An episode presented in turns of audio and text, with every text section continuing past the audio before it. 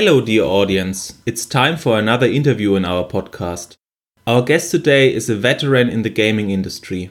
In his early career, he was in charge of many iconic titles released by the company Cinemaware. Cinemaware titles often set new benchmarks for graphics and effects on the Amiga system. For many gamers, they were the reason for having defining gaming experiences in the 80s, inspiring their fantasy while pushing the 8 and 16 bit home computers to their limits. Thank you for being on our show, Mr. Cutter. Glad to be here. Thank you for having me. As always, by my side is Sasha, who is particularly looking forward to the background talk about Rocket Ranger, but we'll come to that later. What was your first contact with a computer? My first contact with a computer, I believe, was in college. There was a class that I took that involved working with computers. Might have been a very, very early computer class. And I remember sitting down with a computer and I discovered that there was a game called Adventure, a little text adventure where you could type in usually a noun and a verb to try to play through the game. And I was absolutely blown away it was that fantasy I had since I was a kid of being able to talk to a machine and have it talk back to you. I didn't realize, of course, how the code actually worked. All I knew was that when I said a four letter word, the game would respond and say, Oh, you shouldn't say that. And I just, hmm. I couldn't believe it at the time. Adventure was from Microsoft. Is that correct? I don't remember who made it. And I'm not even 100% positive that it was called Adventure. It was just a mainframe adventure game, like one of the very, very first mm-hmm. titles. So it was with the parser, and then you say get, push, walk, exactly. and so on. Ah, exactly. Okay. That was before my time, but I know that people who are 10 years older than I am tell that they had first contact often with those role playing games. Mm-hmm. So your first contact was with the computers school wise, but you were interested in gaming immediately? I had been very interested in games before that. Some of my earliest, fondest childhood memories are sitting in the basement of my house in the summertime with our Atari 2600 cartridge. My mom would bring us popsicles and we would sit down in the cool basement and just play games, just one game after another. So I've always loved games, both video games, board games, all types. What kind of favorite games did you have on the Atari 2600? Oh boy. There was, don't remember what it was called. It was an aerial dogfighting game. Might have just been called Combat because mm-hmm. I think it had dogfighting and there might have been tanks and some other things as well. I have heard that title, yes. I yeah, had a 2600, so did you? That's why wow. I was asking. Yes, I had it in the end of the life cycle in 1985 for Christmas, wow. and I had some cartridges like Real Sports Soccer, Real Sports Tennis, maybe a half a dozen games, 10 or something like this. It was amazing, but the problem was my cousins already had a Commodore 64. Oh, okay. So yeah. they were one step ahead. a little bit jealousy. yeah. Yeah, but it's interesting that those games made such a big impression because when you think about them, they are very pure and their graphic is not on the level which is the level the Cinemaware titles reached in the 80s. Right. So I think that's interesting that those easy games fascinated you that much. Yeah, they really did. I think maybe everybody goes through a period where they play games because the gameplay is fun. Mm-hmm. And I feel like when you sort of get acclimated to games, especially today, you play them more for the story. The game experience overall is fun, but it's because you're doing quests and you're being presented with different challenges and figuring out different ways to solve those challenges. But the minute to minute gameplay is things that most of us have done again and again and again. And that minute to minute gameplay just isn't really that much fun anymore. It's the entire experience. Yeah, it's more an evolution of the games. And I think it's unfair to say that classic computer games from the 80s, they are out of shape today. I think you'll have to look them as games of their era. And that's what we are doing. And we still love them, but most of the love comes from the memories of our childhood. Mm-hmm. So you do not forget about the feeling you had the same way you described playing with the Atari 2600. That kind of feeling puts you back in time and makes you feel young again or makes you identify with your youth. And that's why we're doing the podcast. Thanks. Yeah, I'm big into nostalgia. Where did you take your first steps into the gaming industry? Back in 1983, I bought a Commodore 64 I think the main reason I bought it was because I remembered playing Adventure on that school computer. And I'd been reading about these new Infocom games that were kind of the evolution of Adventure. And they sounded super exciting. And the very first game I bought was called Deadline. And of course, later we bought Zork and we bought most of the Infocom titles. Mm-hmm. But then I also started teaching myself how to program the computer. Actually, my very first home computer was called a Timex Sinclair 1000. I think it was maybe called a Spectrum or something in Europe, mm-hmm. ZX80 or something like that. And it had a little chiclet keyboard with the basic language commands on it. Yeah. And you could actually enter code that way. And so I wrote some of my first games, uh, just very simple games on that system. And then when I got to the Commodore 64, I did a little bit of stuff with BASIC, but then realized that if I really wanted to make real games, I needed to learn assembly language. So I taught myself 6502 assembly and got really, really, really excited about game design and games as a career potentially. And I started talking to this guy, Troy Lyndon, who was working at a company in Santa Barbara making Commodore 64 games. And he was the first person that I spoke to in the industry. Mm-hmm. And I found out that there was another game company in that area called GameStar. And I contacted GameStar and I just said, I want to be part of the games industry. I will clean out toilets, I'll mop floors, just get my foot in the door. And they said, Well, we're actually working on a racing game and we need a tool that will allow us to change those characters from being the normal letters to being graphical elements. And so I made an editor that allowed you to define the characters and then define a screen of any size that you wanted and paint a scrolling track on the screen. And that's how we made the tracks in the game. GameStar was going to publish that. And then at the last minute, they called me into the office and they said, We've decided we're not going to publish it, but we really like you and we want to offer you a full time job. And that was, other than my daughter being born, I would say that was the second, maybe the third best day of my life. I had been working at a radio station making $400 a month, which was barely enough to live on even back then. And all of a sudden, this company was offering me a yearly salary of $27,500 a year. And I just couldn't believe it. I mean, that was just a fortune. And I was getting to make games professionally. The thing you always wanted to do and the income increase matched each other. Yeah. But it I didn't see. even match. It was just like I would have worked for practically nothing. And so I was already excited. And then they told me the salary. It was just icing on the cake. It's amazing that you are knowing that much about that 37 years later. Yeah. So, what is the biggest difference if you compare recruiting now and then in the industry?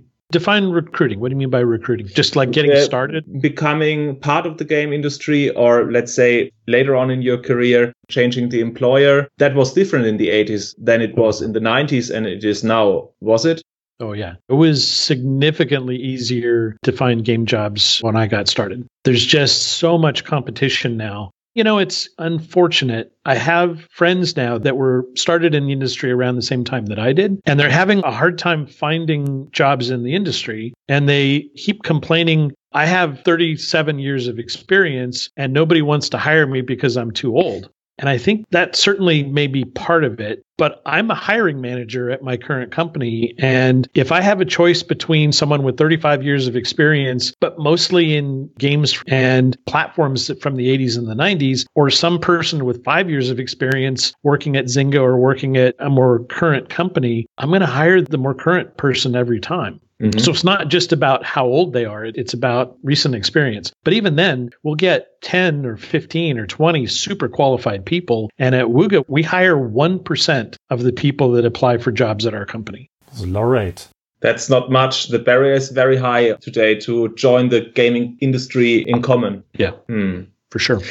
One point for GameStar Incorporation. What kind of game do you link the name John Kid Cutter to? John Kid Cutter. Where have you made an appearance as John Kid Cutter?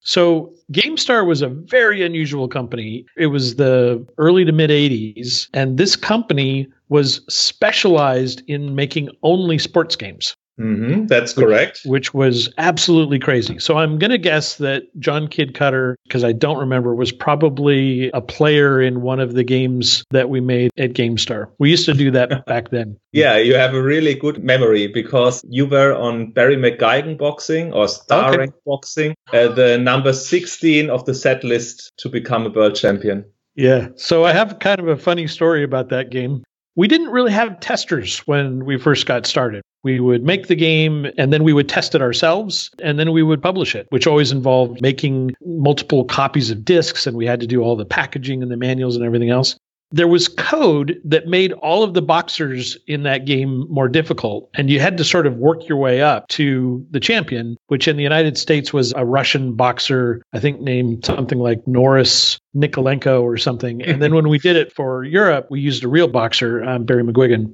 I can't say this is true for the European version, but at least for the American version, nobody in our office ever beat Boris Nikolenko.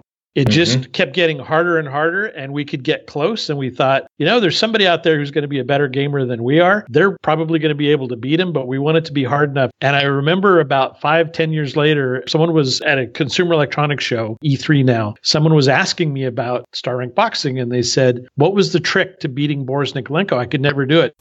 and I said, I don't know. None of us ever did it. And his jaw just dropped. He was like, You released the game and you didn't even know for sure that it was possible to beat him? Yeah, I guess that wasn't real good, was it? it just didn't even occur to us at the time. I played Barry McGuigan boxing, and my brother beat the number one in the world. So really? we have a okay. yeah, we have a let's play on the YouTube channel, and you can beat the number one, but not for the North American version. I'm not sure about okay. that. He didn't play that, and I played it on the C64, and I was always struggling when it became fifth, fourth, third. But my brother hasn't had a big problem doing the let's play for our channel. So it's possible to beat Barry McGuigan, but I'm not sure if you can beat your Russian Drago version of Rocky 4. I'm not yeah. sure. yeah, I'm not sure either. I've read about the gaming design in your blog that you had implemented on the merchandising side that it came up with Russian AI. yeah, I'm not particularly proud of that either. Um, so in the game, you could punch high or punch low, and you could block high or block low. And at the beginning, it was just sort of random. Your opponent would block or not block a certain number of your attempts to hit him. And then he would sort of go up or down just randomly. And I had read something in a Scientific American about some researchers who had flipped a coin and they were telling people, okay, we flipped the coin in its heads, we flipped it in its tails, then its heads and its heads. And they had come up with an optimal pattern to make it harder for people to predict whether it was going to be heads or tails. So, for example, if it came up heads three times in a row, then most people assumed that it was probably going to be tails next time. Of course, as we all know, it's always 50 50 chance, but people feel like, oh, well, it's three times in a row, it's heads, it's hmm. got to be tails this time. Hmm. And we took that pattern that they had come up with, and depending on where you were in the rankings, they would either not follow the pattern or they would follow it more and more and more. And I came up with the brilliant idea at the time of putting a little bullet point on the back of the box that says we were using advanced artificial intelligence from Russia because it was the Russian researchers that had done the coin flip experiment. I think that's amazing because you made it in the Cold War. So you were kind of spying on the Soviets. What's going on with the IT development? So I think that's amazing to use it. Did it work out? Was the game well selling? I think the game did pretty well. It had pretty good graphics for the Commodore mm-hmm. 64. True. Yeah. Yeah, it did well for us. It was hard to really know numbers back then. I mean, today we launch a game and within minutes we start to see the sales numbers coming in and we can track KPIs. But back then it was sometimes months before we knew whether a game was selling well. And that information didn't always make it down to the employees. Do you have a favorite game of GameStar? from GameStar. Yeah. I liked the baseball game, but my boss, Scott Orr, who later went on to be one of the key people in EA sports franchise, he was the one that created GameStar. And he and I used to play on field football. And it was just a deceptively simple little four guys on each side instead of the normal number of players that you would see. And there were two things. You could either throw a long pass or a short pass, and you could defend short or long. And it's kind of what inspired the boxing a little bit as far as punching high, punching low. Mm-hmm. And it was awesome. You were constantly trying to outthink your opponent. It wasn't like today, you know, when you play a Madden game and you can choose from 70 different plays and they've all got these strange names that you don't know what they mean. Mm. And when you're trying to choose a defense, it's a 4 3 defense with a double nickel linebacker slot set. And I'm a football fan and I don't know what a lot of that stuff means. And Over complex, yeah. Exactly. But in those early games, you would say, all right, he's thrown three short passes in a row he probably thinks that I'm going to think he's going to throw a long pass. So I'm going to block against the long But if he thinks that I think that he thinks that I'm going to, it was just great that way. It was such a psychological game Mind because games. if he chose long pass and you chose long pass defense, it was almost always uh, knocked down. So it was a little bit like a rock, paper, scissors kind of thing. And it worked really, really well. and it plays in your head. That's the point why it's so exactly. amazing.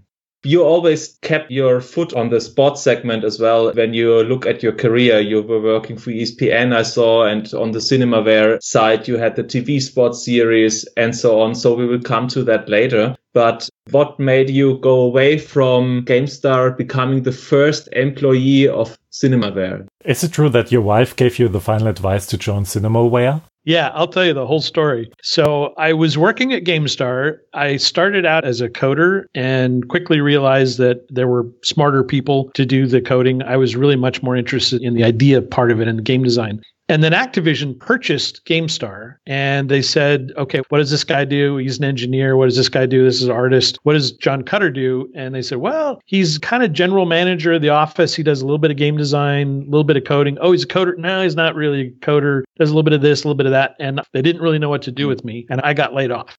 So prior to that, I had met this guy named Bob Jacob, who was a software agent. And I had a Western themed Commodore 64 game that I pitched him. And he told me it was brilliant. He loved it. He was going to sell it to Activision or sell it to one some other publisher. And I was going to get rich. And he made all these promises and then nothing happened. So I kind of wrote Bob off as a dreamer and a salesman. And then when I got laid off from GameStar, Bob approached me and he said, I have this new company that I've started with my wife Phyllis. It's called CinemaWare and it's going to be amazing and it's going to set the world on fire. Greatest game. And I thought, okay, here he goes again. He's trying to sell me. And I told him I wasn't interested, but he kept coming back to me and saying, you know, you need to come down and at least see what we're doing and talk to me. My wife, I think she was worried that I would take the job and it wouldn't be stable. And she was always very much about stability. And she was telling me no. And Bob said, just come down for an hour. Bring your wife with you. And I thought, oh, all right, fine.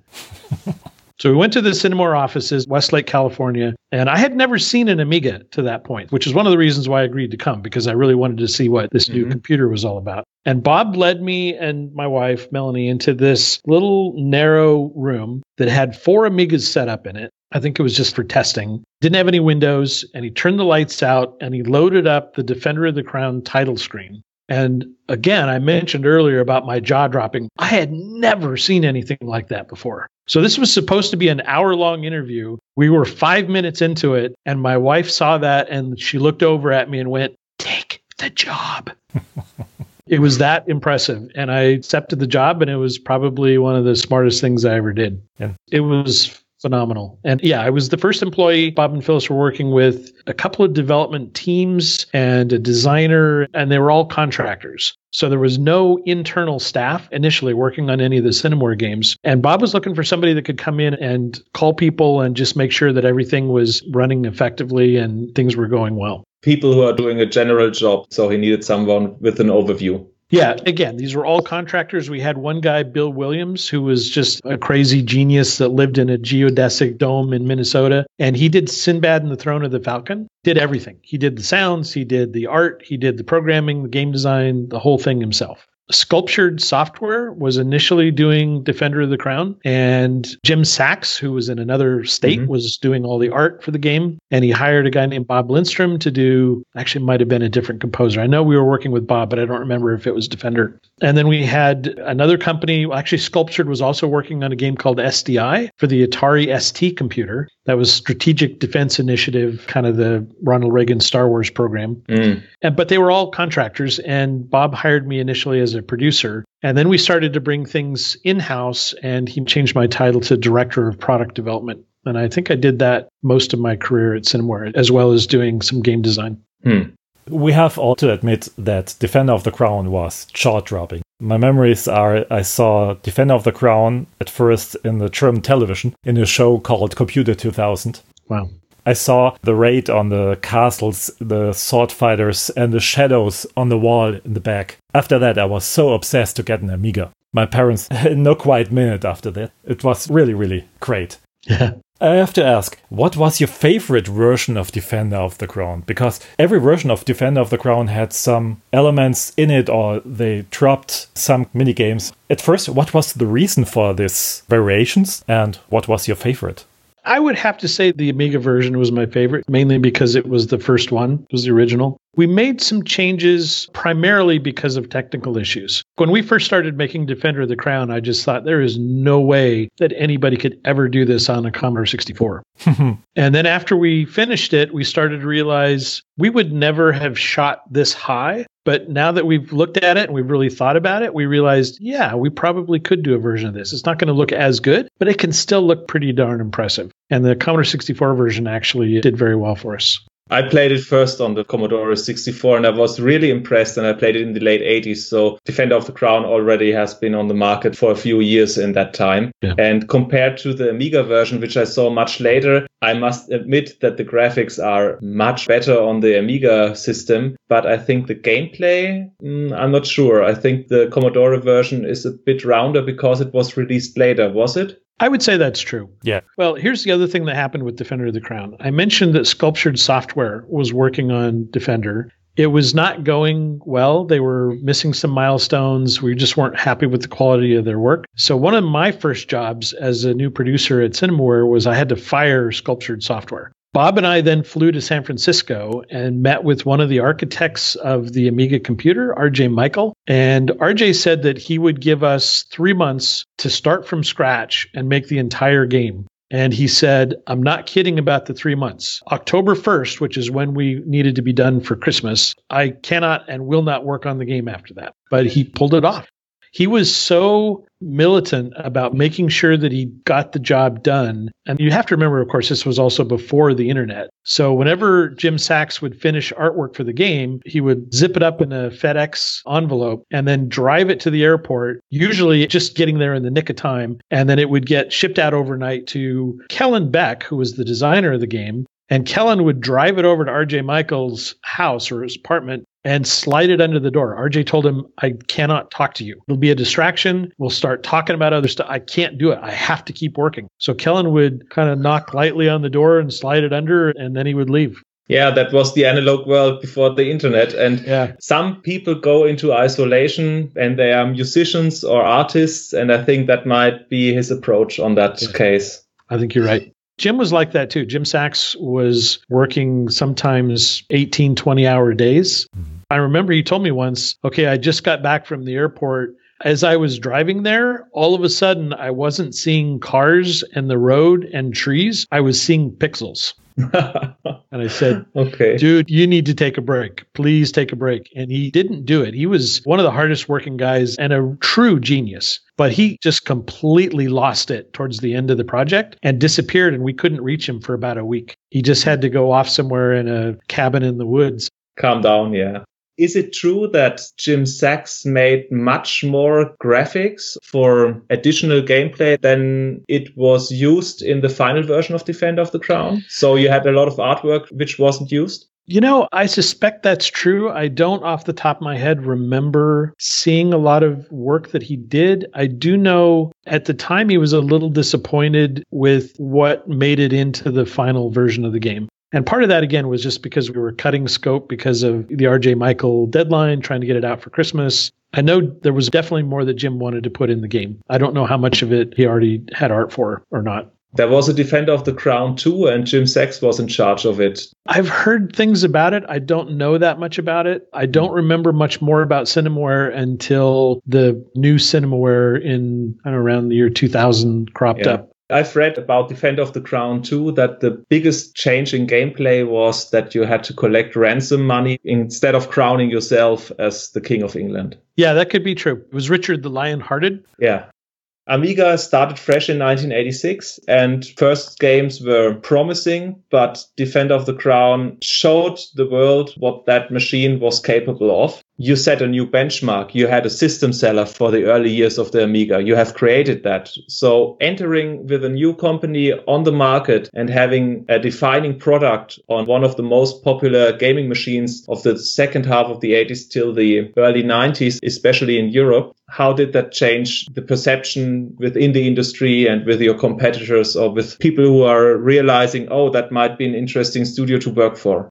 I believe the reason that we did so well, we weren't really known for our game design at Cinemaware. We were known primarily for our graphics. And, you know, with the Commodore 64 and the Atari 400 and 800, you could get by with a programmer or a game designer doing your art because there were only so many pixels and so many colors available and all of the games kind of looked the same. There wasn't enough agency really for an artist to get in and mm. do something. There just wasn't the fidelity. But then when the Amiga came out, Bob Jacob was smart enough to realize there's enough colors, there's enough pixels on the screen. We need to hire real artists. And he found Jim Sachs, who probably was a bit more of a digital artist, game designer. I think he did a little coding as well. But his art was so good that we realized when we started hiring artists at Cinemaware that we didn't want designers that could kind of draw. We wanted real artists. And we actually hired people that didn't know how to use a computer. We trained them how to use the computer. Mm-hmm. And I think that's what made the big difference. And when the games came out, I mean, it was such an exciting time. Everybody would come to our booth at the shows or sneak into our hotel room when we were doing private demos of our games.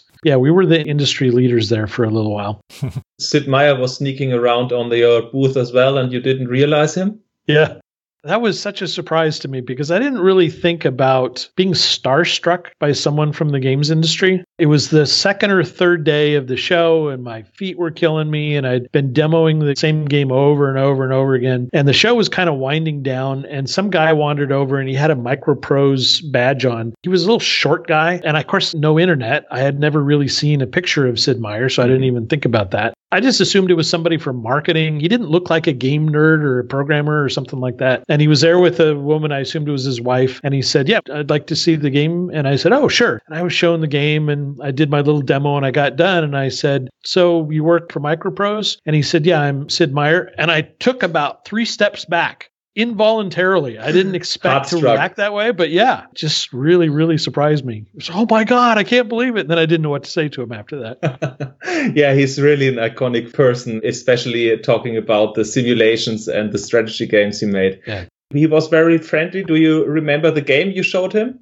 I don't remember the game. I do remember him being friendly, but I think when I was, I you were, he just smiled and talked to me for a minute, and then said, "Well, I got to get back to the booth." so you never had a chance to apply for the job at Microprose oh. for working for Sid Meier? no, I didn't get a chance to do that. Didn't even think about it at the time. I was very, very happy at Cinemaware. We were on top of the world in those days. Hmm. I talked about Defender of the Crown. So why did you never show up with a sequel? I know that there was Lords of the Rising Sun later on, which was a strategy game as well, but it wasn't a real successor to Defender of the Crown. You were in so many movie genres, like the horror genre with It Came from the Desert and the comic genre with Rocket Ranger. And you had the medieval age and you had the mythology with Sindbad. And the SDI was inspired by the Cold War and Ronald Reagan and all mm-hmm. that era. You tried out so many things. Wings, for example, in the end of the lifespan of Cinemaware why was there never a successor of those games? Before I answer that painful question, I have a segue, kind of a connection that I forgot about. Mm-hmm. So earlier we were talking about star rank boxing. Star Rank Boxing was a game design that, unlike all the other, most of the other games were designed by Scott Orr, GameStar Games, and I pitched in and helped out. I mostly designed the basketball game we did. But this guy came into our office one day. He'd been writing letters, I think, to Scott. And Scott said, Yeah, I just want to talk to this guy. And I can't remember what state he was from, but he came in with a cowboy hat on and a big mustache that kind of came out and curled up at the ends a little bit and cowboy boots. And he just did not look like a game person at all. And he said, I want to do a boxing game. And I said, All right. But he had some screens that he had done and he turned out to be a pretty good artist and a good designer. And the boxing game was actually his design, and most of the artwork he did as well. Mm-hmm. When I moved to Cinemaware, I hired the same guy to do Lords of the Rising Sun. So he was the game designer for Lords of the Rising Sun, working with an engineer named David Todd, who was from the aerospace industry, and that's a whole other story. Anyway, to get back to your question, so the reason there was not a sequel to Defender of the Crown was my fault. Back in those days, when there was a game that was successful, companies would usually hire a different team to make a sequel because sequels never sold well. There were hardly any sequels in the early days of the game industry. So companies would spend half the amount of money that they did on the original title just to get something out there because they knew that a few people that liked the original would buy the sequel. And because of that practice, the sequels were always terrible. And that just propagated the sense that sequels were bad and nobody would buy them. Mm-hmm. So I didn't want to do a sequel. Bob more than once came to me and said, We should do a sequel to Defender of the Crown. And I always told him, No, let's do the next big thing. We could do, you know, wings flying with World War One. And I was always more excited about taking the next step and doing something brand new than just doing a rehash of something that we had already done.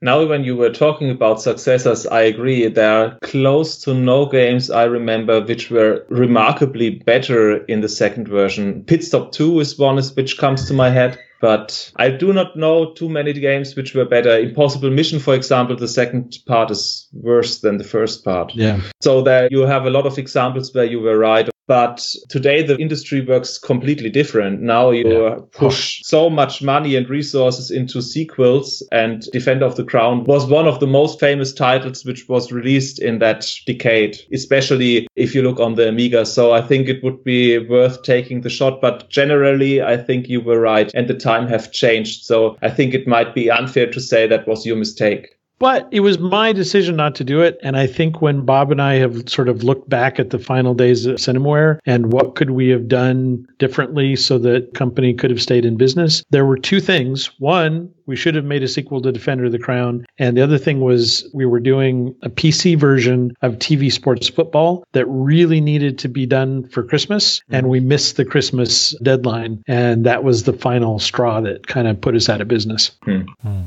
Defender of the Crown was the biggest seller Cinemaware had in its lifespan. I think it were 15 games in six years, so that was quite a high output. But is it hard to know that the first product you have released was your most successful one? It was definitely the most successful title that we did. I think partly because it was the first game that had such unbelievable graphics. Mm. So even though I think we made better games later, people had sort of gotten used to the fact. And of course, other companies picked up on what we were doing and started hiring real artists. And then the graphics for their games began to improve as well. Mm. We never really were able to make that same impact that we did with the first title in six years, you made 15 games. Were there titles not released by Cinemaware which were in development? Yeah, I remember there were a few. My memory was that we had more like a dozen games. I know there are sometimes games that are attributed to Cinemaware that we didn't actually create. Ah, okay. There was one game that we were working on called Killer Be Killed, and that got canceled. Something like Spy versus Spy? No, you know, I don't even remember what the game was going to be about. It was a spy game, but it wasn't like Spy versus Spy. It was more of an adventure action game, if I remember correctly. Mm-hmm. Okay. And I'm uh, sure there were a few others. I'm not thinking of them. And how many games did you develop parallel to each other? Because six years, 15 games, that means all five months or so you had to release a game. Do you remember projects which were existing at the same time in development phase?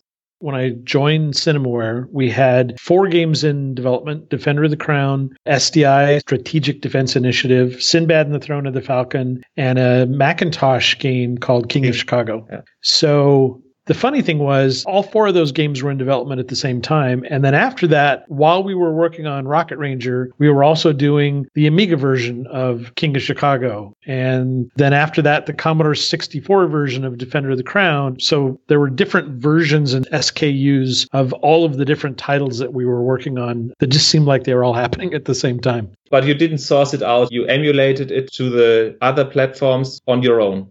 It varied. It was kind of funny. We initially, of course, started doing everything out of house. Mm-hmm. And then Bob realized or assumed that we just didn't have enough control. When something is out of house and someone says, I don't have time to do that, it's just hard to control the games that we're working on, especially if they're going too slowly or if they're not coming out at our high quality bar. So then the decision was made we need to bring all the development internal. And so we hired up and we did most of the work, at least for the original games, in house. And then it was decided, oh my gosh, that's really expensive. We can't do everything in house. We have to do more things out of house. And so we started doing more things out of house, realized, oh, we don't have enough control. And we brought things back in house again. That was kind of a pattern. Uh, it depends on the time when you're looking at Cinemaware. And how many people were working for Cinemaware at its peak time? Oh boy. I honestly don't remember. I would guess in the Cinemaware office itself, not counting people working externally, maybe 50. Might have been more than that. I don't remember. But that's quite a big company in the 80s. Yeah, for that period of time. Yeah. Yeah.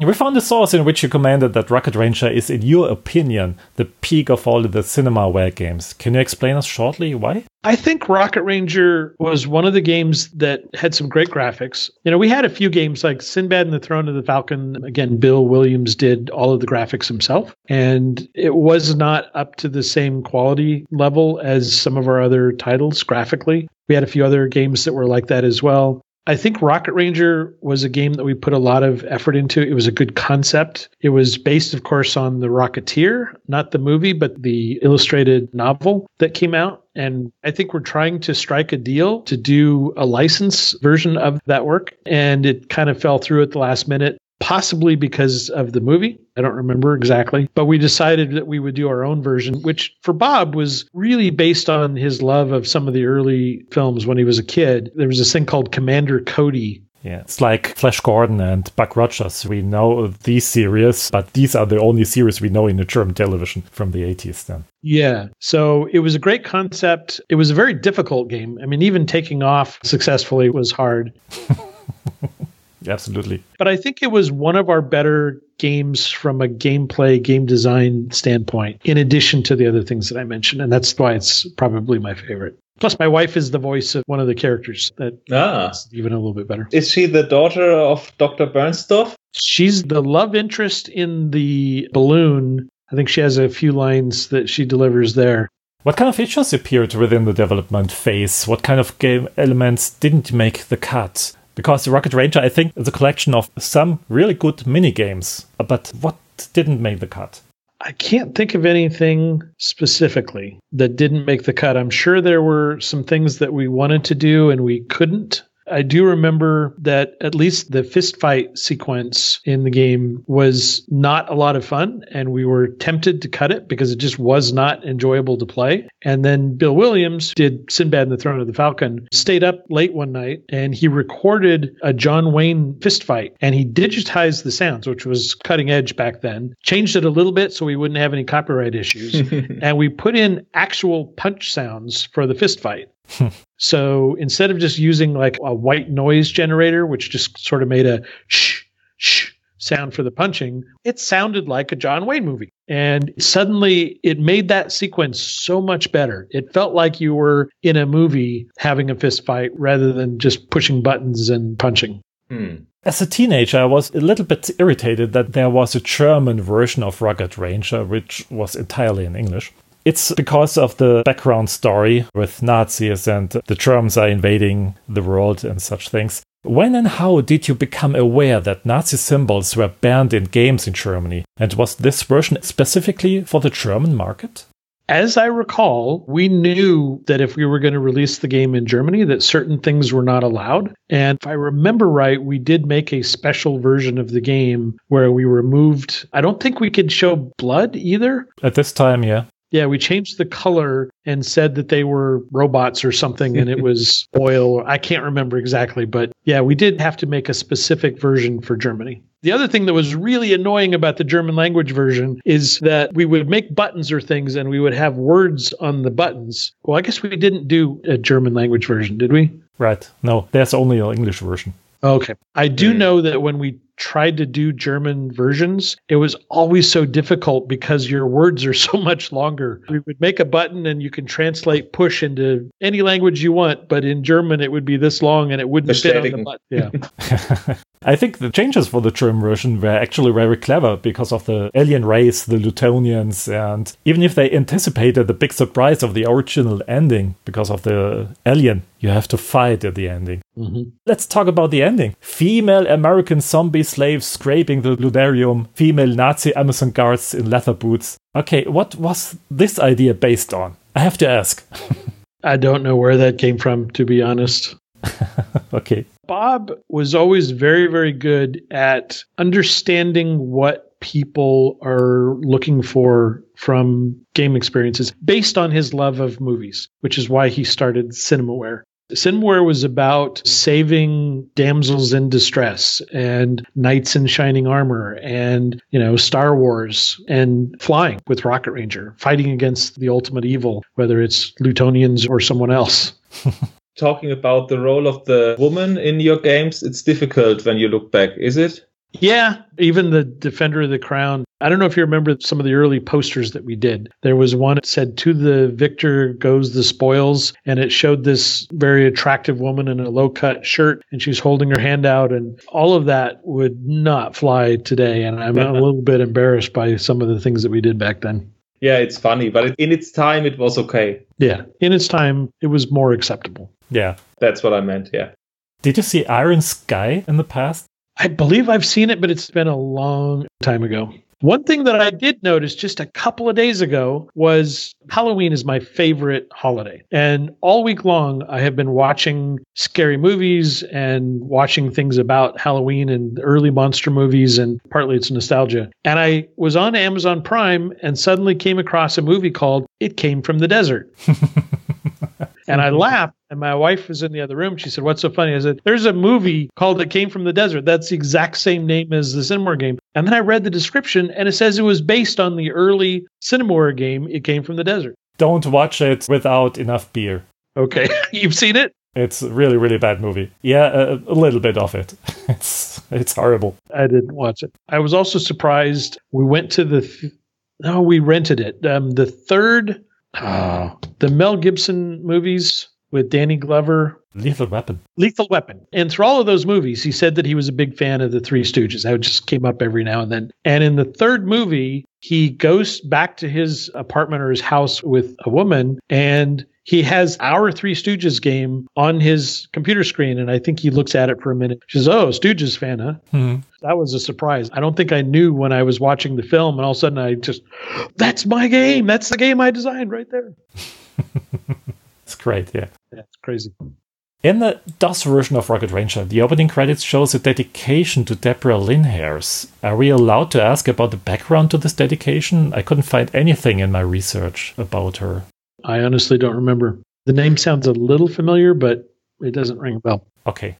I've got a question because you said you had some negotiations with Disney about Rocketeer using the same name of the brand, and you were talking about the Three Stooges lately. It's a different game within the area of Cinemaware, and I think it's the only official license you had. Is that correct? I believe that is correct. So why didn't you work with licenses? You could have a Ivanhoe license or Robin Hood license or the Untouchables license for uh, King of Chicago. I know it's 1987, the Untouchables, but you had a variety of movies which you were transforming to the computer and you had that feel back in those days that made you like, wow, I'm really playing a movie. I want to play that just because of the graphics and the feel. So it should have been worth an investment. Why didn't you do it more often? Because when I look at Three Stooges, it's a quite old license already in the 80s. I'm not sure why Bob wanted to do the Three Stooges as our only licensed game. I can say that we were trying to do interactive movies on the computer, and we didn't want to be perceived as a company that was simply remaking existing movies as games. We wanted to make interactive films of our own design to create our own intellectual properties. So about the same approach Lucasfilm Games had in that days. I mean, they did the indie games, and but they did have some original Yeah, titles. I'm sure it was. But, but later on, when you think about Maniac Mansion, Zak McKracken, Monkey Island, then they had, of course, the Indie 3 and Indie 4 games, but they had a bunch of unique brands which were not supported by Star Wars franchises or something like this. I've read also in your blog, which is amazing, and you should read it on johncutterdesign.com. You've reinvented Zak McKracken years later. Is that correct? Uh, not exactly. So after Cinemaware, I worked at a company called New World Computing. They did the Might and Magic games, mm-hmm. among others. And they hired me as director of product development. And I worked there for three or four months. To be honest, I wasn't very happy. I was just managing people. I remember I had gone to one of the consumer trade shows, and right before I went, I was having to deal with a problem where one of the developers had climbed under the desk and tied another person's shoelaces together. And the other person was really angry, and I had to sit them down and talk to them. And I thought, this is not what I wanted to be doing with my game career. I want to make games. And I ran into a guy named Jeff Tunnell, who was from Dynamix, and he said, You're John Cutter? You worked at Cinemaware, right? You did those games? And I said, Yeah. And he said, I'm looking for somebody that can come to Dynamix and be responsible for making a game fun. And I said, so like a producer? He goes, no, not a producer. Your entire job is come up with a fun game and make sure that it's fun. And I thought, how much do I have to pay you for this job? So I left New World. I went to Dynamix and I got into one of those conversations early on with Jeff where he said, What game do you want to make? And I was nervous and I said, Well, what do you need? What kind of game do you want me to make? He said, Well, no, what do you want to make? And I said, Well, what do you want me to make? And we went back and forth like that. And he said, You know, just come up with something. So Dynamix was making adventure games. They were owned by Sierra, and Sierra had all of their adventure games, and Dynamix was making some as well. And I thought, I need to come up with an adventure game. And I wanted something kind of crazy. And I said, what if I came up with a design for a character who works at like a tabloid newspaper? And then we could have all these crazy stories about, you know, my poodle jumped into a military jet and bombed some other country and just crazy, crazy stories. And I wrote a pitch and I set it down on his desk and I left. And I was feeling very happy and proud of myself. Mm-hmm. And I ran into a friend of mine and he said, How's it going? I said, Well, just pitched this game. And I told him about it. And he goes, Oh, that sounds exactly like Zak McKracken. And he told me about Zak McKracken, which I had not played yet. And I just thought, Crap. and I ran back upstairs to try to get the game pitch off of Jeff's desk before he could see it. And I couldn't find it. I was literally rifling through papers on his desk. And all of a sudden I thought, oh no. And I looked up and he was standing in his doorway, just looking at me, going through all of the papers on his desk. And he kind of held something up because you're looking for this. I said, yeah, please don't read that. And I took it. and I thought I was going to get fired, but you were working for Dynamix for three years and they hired you. And the game you came up with was Betrayal at Krondor. Is that correct? Yes. So the story I just told you about Zak McKracken and everything, Jeff Tunnell finally came back to me and he said, maybe you should do an RPG. I just read this book by Raymond Feist and I think it could make a good RPG. Why don't you read it and see if it appeals to you? And so I hadn't read a lot of fantasy at that point, but I read the book, loved it, and then I pitched him on a game which eventually became Betrayal at Krondor. And I wound up hiring my friend from New World Computing, Neal Hallford, to help me with the game and do all of the writing for it, which was a great move on my part. I didn't play Betrayal at Krondor, but it's one of the most popular games of that era regarding RPGs. Can you tell me what was different or what was unique about it? Yeah. So the game was based on the book series. Like Cinemaware, we did not want to do a retelling of a story that fans of Raymond Feist already knew. So we wanted to do something brand new. So he had written this series of books called the Riftwar Saga, and we wanted to make sort of like what the next book might be in that series. So we used a book as a metaphor in the game. You actually had chapters and the story changed. And we did even crazy things like we said, okay, in the first chapter, you have these three characters that you're playing. And then one of those characters goes away at the end of the first chapter and you don't see them again until chapter five or six. I mean, it made sense from the standpoint of being a book, but mm-hmm. it was such a radical idea at the time that before we launched, I got cold feet and I almost tried to take my name off the game. I just thought, what was I thinking? This is a role playing game. People get invested in these characters and they want to keep playing those characters. We can't take a character away suddenly. And so it was a pretty risky game at the time. And I didn't realize how successful it was going to be until the testers started staying late to test the game. They would always leave at six o'clock. And all of a sudden I was hearing reports, yeah, they ordered pizza and they stayed until 10, 10 30 playing the game. And I said, were they finding problems? No, they just kind of wanted to see what was going to happen next. That yeah, that's a good sign. Yeah, that was a very good sign. Mm. Um, the other thing, I was a producer and designer on that game, and I've always tell people that as a producer, I was a pretty good game designer. I was not the world's best producer, and I thought we were three or four months away from shipping. I sent the game out to some beta testers to get additional feedback on the game. What I didn't realize is that we were probably closer to a year away from shipping. So we had beta testers playing the game for a year. And, you know, as they would finish it or they would get tired, some of them would drop off and we bring new ones in. And the things that they kept complaining about, some of them we said, well, we can't do anything about that. Mm. But we got so tired of getting the same bug reports and the same, I don't like the way this works, that we eventually changed it. And by the time the game came out, it was pretty rock solid. And a lot of the little annoyances that you sometimes find in games had already been removed because we heard so much feedback about why players didn't like a particular feature or why is there a mm. border around the map? Why can't you just make it full screen? And so we eventually did that. So it was very polished. Yes, for the time. When I think about the name Dynamix, okay, Heart of China is an adventure. I think that is linked to your Zak McKracken story. But I always go back and remember games like Red Baron, Aces of the Pacific, Aces over Europe, Aces of the Deep. So it was for me a company which was based on high quality simulations. And regarding your CV, your way in the industry, you made Wings in 1990. Why didn't your boss say, okay, we are having that simulation segment. Is this interesting for you or you shall work there? Because I'm very surprised that you had the free choice to do whatever you want. That's impossible, I think, today. So I'm surprised about the answer, even when I knew the Zak McKracken story before. I've told people over the years that I think I'm a very creative person, but I'm a good creative problem solver. If you hmm. give me a blank sheet of paper and say be creative, there's too much possibility. I don't know what to do when you give me a blank sheet of paper. I'm lost. If you trap me in a box with a piece of string and a paper clip and a ruler or a tape measure and say get out of the box, I can get really creative with how I work with those tools. I see. So you were not interested in working in any simulations after Wings? So to be honest, I was not very interested in working on Wings.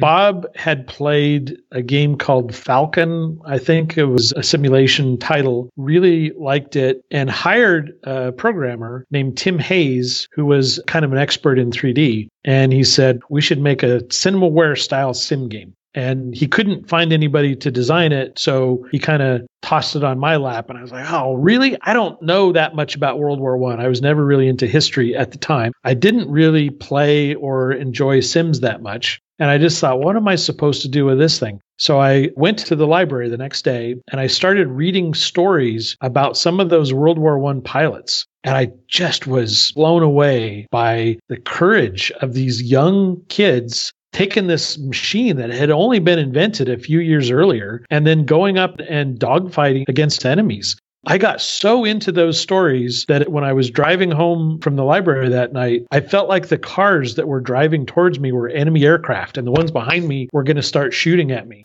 So I really, really got into it. And that's why I used a diary as a metaphor in the game because I wanted players to have that same experience of what was it really like, probably, to be a young pilot in the war. And I also wanted to make death a reality. When you die, you're dead, and the book gets picked up by another pilot. You basically basically start over with a new person. Was it clear that when you are doing a flight simulation, a military flight simulation, that it will remain in the First or Second World War?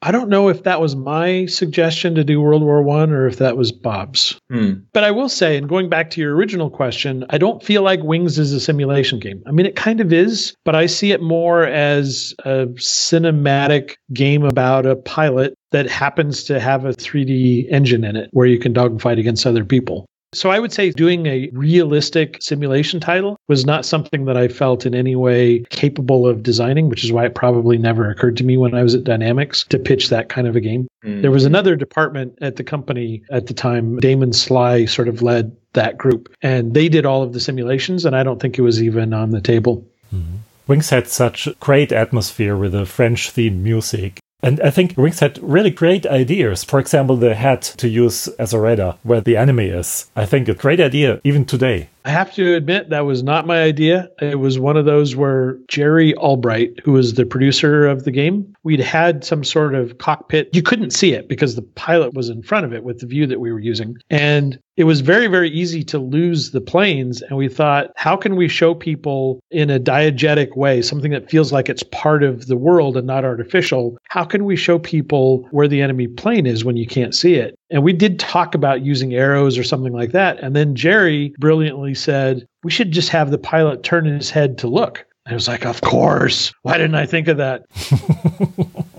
it was brilliant. It was just such an obvious idea, and it didn't even occur to me. It was really a brilliant idea. Yeah, it really was.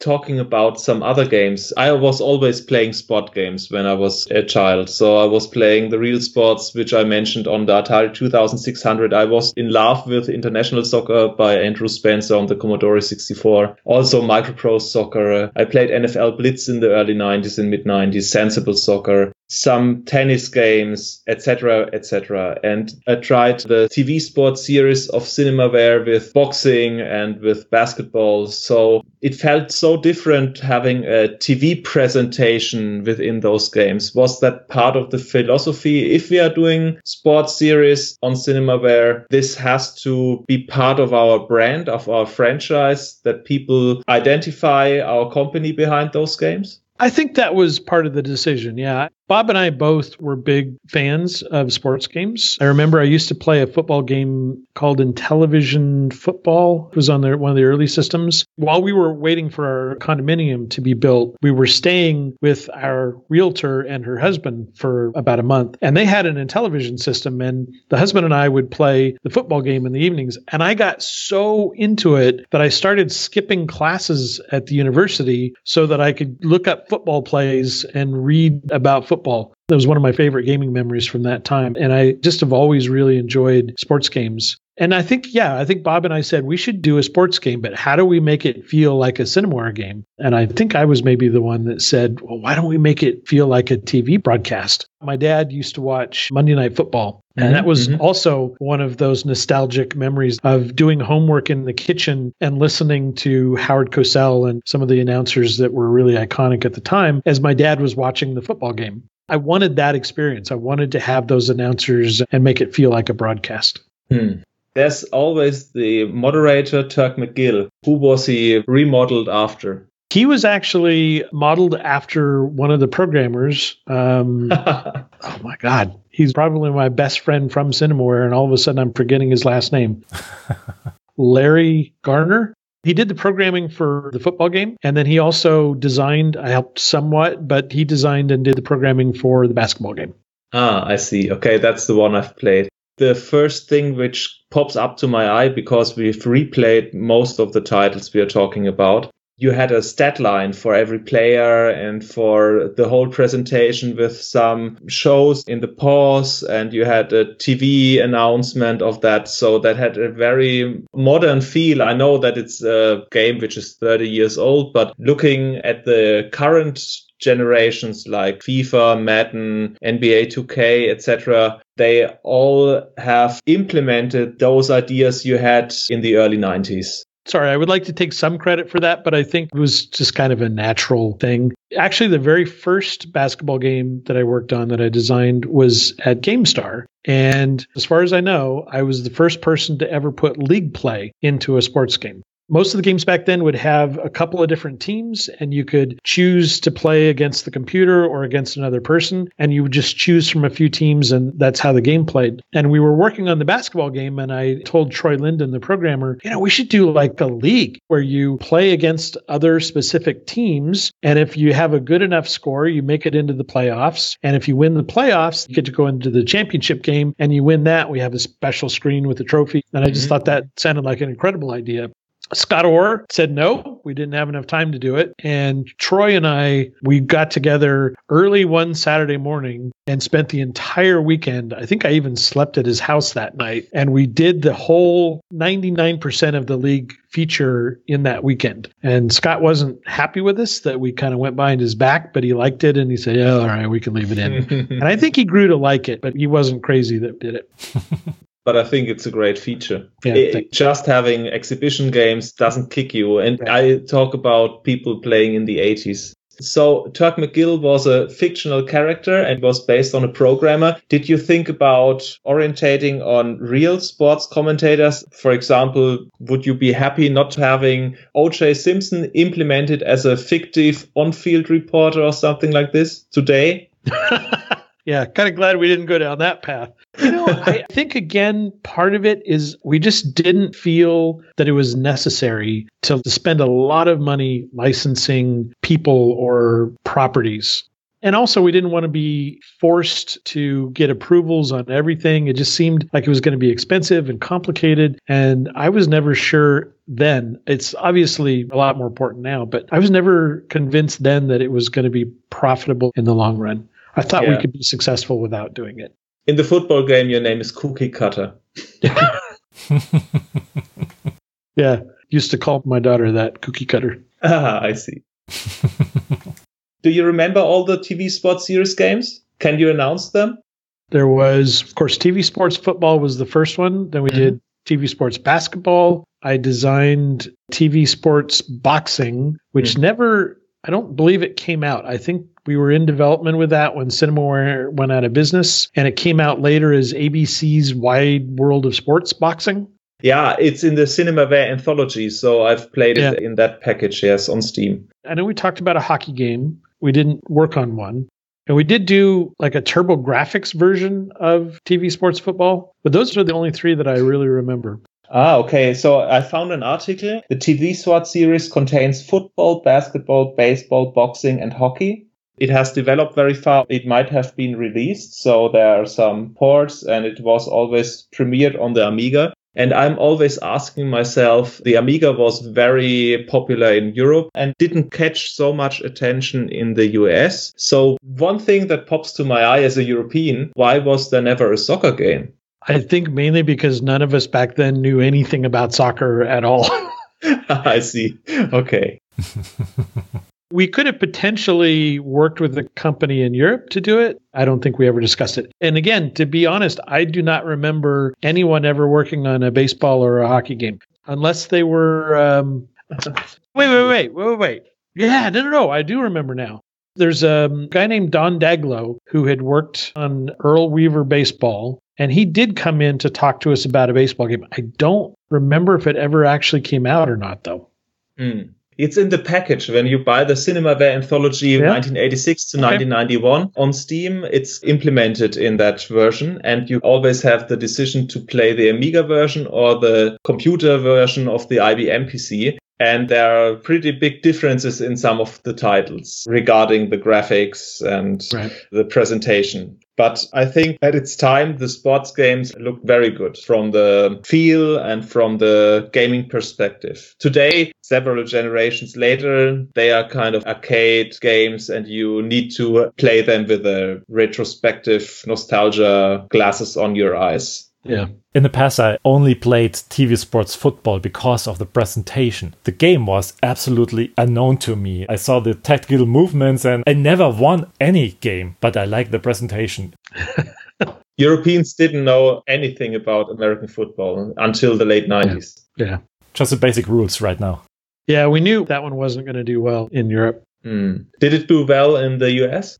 It did. And again, I think one of the things that caused Cinemaware to ultimately go out of business was the fact that we were late on the PC version of the game. We really needed it to get out for Christmas. And I think we may have been doing that version out of house, and the company doing it just fell behind and they weren't able to deliver. I think uh, a big problem for me from the outside looking in, the Amiga was always the primary system you were releasing for. Is that correct? Certainly early on, we did slowly transition, I think, to PC being the machine that we were planning to start developing our new games because it was what was selling the most titles. But that was right at the point where the company shut down. So the decline of Cinemaware is linked to the rise of the IBM PC, the x86 PC, and the decline of the Commodore home computers. Yeah. That's part of the reason why Cinemaware couldn't exist any longer. Correct. Okay. We haven't talked about it came from the desert. And if you look on our channel on YouTube, you see in the intro sequence, which was done by Sasha, a short segment of it came from the desert, like half a second. So what kind of memories come up to your head except Halloween when you think about it came from the desert? It Came from the Desert was the one original Cinemaware title that I really didn't have anything to do with. Bob hired a man named David Riordan, who had worked at the film part of Lucasfilm Studios. Mm-hmm.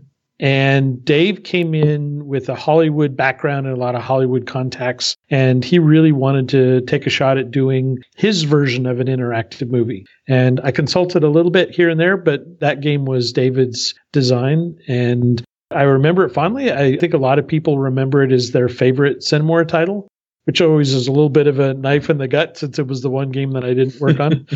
but yeah, it was a great game. Yeah, it's a great game, but it's really hard, I think. Yeah. We ran into this testing issue, which I didn't realize at the time, but we would send something to our testers and they would go, oh, it's too hard. And so we'd make it a little bit easier. And then they go, okay, now it's perfect. And they would keep playing it. And then they would come back and say, you know what? It's actually too easy. And so we would make it harder. And then they'd come back to us a month later and say, you know what? It's still too easy. Yeah. And then when we finally ship it out, a lot of those games I think were a little bit too hard. I hmm. couldn't even finish a lot of our titles that might be an issue when you have hardcore fans as playtesters. yeah. There is also a variation called Ant Antheads, which is based on It Came from the Desert. It is one out of eight storylines where the humans will become aliens or like zombies with ant Antheads. I'm not familiar with that, I'm afraid. It was kind of a mission disc or something, uh, an add on of It Came from the Desert. I think it was a standalone too. Hmm. What kind of Cinemaware title, if you have to pick one, should have a revival?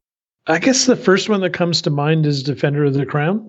I know that when Cinemaware sort of made a comeback in around 2000, that they did do another version of Defender. I haven't played it, so I can't speak on it. I did consult with the people that were restarting the company, especially a bit on Wings, and I did play a little bit of their Wings game. And it was good, I thought. Maybe missed some elements that made the original interesting. But yeah, again, I guess Defender is the first one that comes to mind. I've played the 2005 version, and I think the problem was an action based gameplay with mediocre graphics, and it felt clunky. That was the problem for a modern product. And I think on Wings Remastered, they did a good job. Mm-hmm. All in all, it's solid. Yeah, they did a good job as well. Mm-hmm. One thing that a lot of people don't realize is Defender of the Crown originally was a real time strategy game. That was always Kellyn Beeck's design. I was the one that made the call as the producer when we were probably a month away from shipping the game. I was just seeing a number of bugs happening because it was real time. And I just thought RJ Mical is not going to finish the code unless I simplify this somehow. So I made the painful decision to make it a turn based game instead. For the strategy part of Defend of the Crown, you made a very good decision. It's the same for Civilization. I've read that Civilization was a real-time strategy game before Sid Meier said, okay, it has to go in the round segment. So mm, he made the same decision four or five years later. All right. Good yeah. company there. Yeah, you're in good company. I can't understand why you have finished your blog in 2015. You should revive it. I'll be honest with you. When I was looking for a job before I moved to Europe, I thought I should have some sort of a portfolio. And I put that whole website together in three or four days. And I thought it, you know, be fun to put a blog on here. And so I just, not thinking anybody would probably really read those, I just thought I have all these stories and I would love to write them down so that I don't forget them for myself. And that's why I wrote most of those down. And once I had written most of the ones that I could remember, I kind of forgot about it. I'm not even sure if I have access to the file anymore. That's a pity because I was really entertained by your stories and the okay. way you have written them down. So it's Thanks. easy to read and it's funny. The first one I've read was about a guy called Will Wright, which came up to your booth and he showed you a game and it wasn't Raid on Bungling Bay. Do you remember no. that story? Yeah. So this was when I was at Cinemaware and we would go to CES, which again is the E3 now. And sometimes because of who we were, sometimes people would come up and pitch new game concepts. And I remember this guy, very tall man named Will Wright, and I think he was with someone else, I don't remember who, came up and started pitching this new game. And it just seemed like a completely crazy concept at the time. It was SimCity. And he had all these wacky ideas in the early days of computers that you were going to be able to build this city and put in roads and cars would move on the roads and you could connect up electricity. And it would have sounded today like somebody coming in and saying, We want to do the sports game. And every person in the stands will have their own identity and their own name and you can track them. And it's like, why would you want to do that? The thinking everyone had was okay, it's a weird idea. It's a kind of a fun idea, but you'll never be able to pull that off. And I was more intrigued with the idea, I think, than anyone else, but I thought that just sounds impossible. And mm. we said no. And then he went off and made SimCity. It doesn't fit in your portfolio of Cinemaware, too. No, not too much. But we did get to the point where we were kind of interested in publishing games that maybe didn't really feel like Cinemaware games. Okay. I've read the story that he was walking around for two years and no one wanted to buy the game. So that might have changed the course of Cinemaware. Maybe, yeah. yeah. But I totally agree. If you come up with saying, okay, you can simulate a whole city or a whole area and you have that commercial district and the housing district and the industry and you have the power plant and everything, that sounds ridiculous yeah. in the 80s. It really did. Yeah. I really enjoyed those stories and I hope you will revive them. Were there some stories you didn't write down? I'm sure there were. Um, I've read about a racist program spitting out all kind of different names. And I remember some stories about your wife and your daughter, but I think they are more or less private. So I was going for the celebrities yeah. to ask you. Did I tell you the story on the blog there about what happened with the art director on one of the games that I worked on? Nah. All right, I'll try to quickly tell you the story. Yeah. So, there was a person that I worked with at one of my game companies, very difficult, scary individual. They got laid off right before Christmas, and they called me about a week later on the phone. Just suddenly, I had an unlisted phone number. They called me and said, Hey, um, you know, I just want you to know I'm not going to go all postal or anything. And if you're not from the United States, going postal means you go into your place of business and you shoot and kill people. And then about a week before Christmas, I'm sitting in the house. It's the middle of the night. I couldn't sleep. My wife was asleep in the bedroom, and I'm sitting on the couch and I'm watching a Christmas movie. And all of a sudden, from our front door, I hear screech. And I thought, what on earth was that? And I got up and I walked over to the door. I was thinking maybe it was an animal, like it was a cat or something that had come up. Screech. And it was coming from eyeball height. So it was clearly not an animal. And all I could imagine was this person that had called me earlier standing out there in the middle of the night, scratching their fingernails back and forth across our front door. And all the color probably drained out of my face. And I don't know what woke my wife up. But my wife suddenly came out of the bedroom and she's like, What are you doing? Why are you standing over there? And I said, Come here, listen. Scritch, scritch. And she's like, what is that? And before I could stop her, she reached over and threw the door open. And I almost had a heart attack. I couldn't even speak. I couldn't tell her. And she opens the door, and it was the Christmas wreath that we had hung on our door blowing back and forth in the wind. That's the penalty for you doing games like it came from the desert. I think so, yeah. I think you're right. Jesus. I almost left a puddle on the floor. I was yeah. really, really bad with the phone call on the same day, I agree that this is very scary. And your yeah. wife didn't know about the phone call before. She knew. Maybe she was tired. She just wasn't thinking. And she's like, What is making that sound? Mm. And she tossed the door open. Again, I must have looked like a ghost. I turned the lights on and off, trying to scare whoever it was away. Ah, goosebumps. I can imagine that situation. I had a situation where a drunk person was ringing all the night when you were pressing the bell. If you hold it, it was ringing all the time, so it didn't stop. And he was very drunk, and his wife threw him out, so they were breaking up. And he was very drunk and pressing the button the whole night. And I had a test on the next day. And he was always running when the police was coming. So he had six hours of bell ringing with one hour pause where the police was searching for him and they caught him on the next morning. And on the next day, I was going to bed and he was ringing again. This time I went down from the fourth floor downstairs and I said, okay, you may keep ringing. We will call the police again. You won't come in and he was disappearing. And if you knew my house, you could go through the cellar into the house without having a key. It's 1.30, going back to the elevator, pressing the button. The elevator is from 1970 or something like this, very old. So he needed some time. And if you are quick, you could run through the house very quickly. And I was going into the elevator, going upstairs. And at 1.30 in the night, without light on the main floor, I went out of the elevator and someone was touching my left hand. And I was really, really scared. And it was my neighbor and said, did you ring the bell at your floor as well? And I said, yes. And then we've called the police and they took him away. But that was really scary. And the point is that girl became my later girlfriend, but that's another story. So I had a shocking moment with people on my door back in the days when I was a twin. Yeah. That can be really, really scary.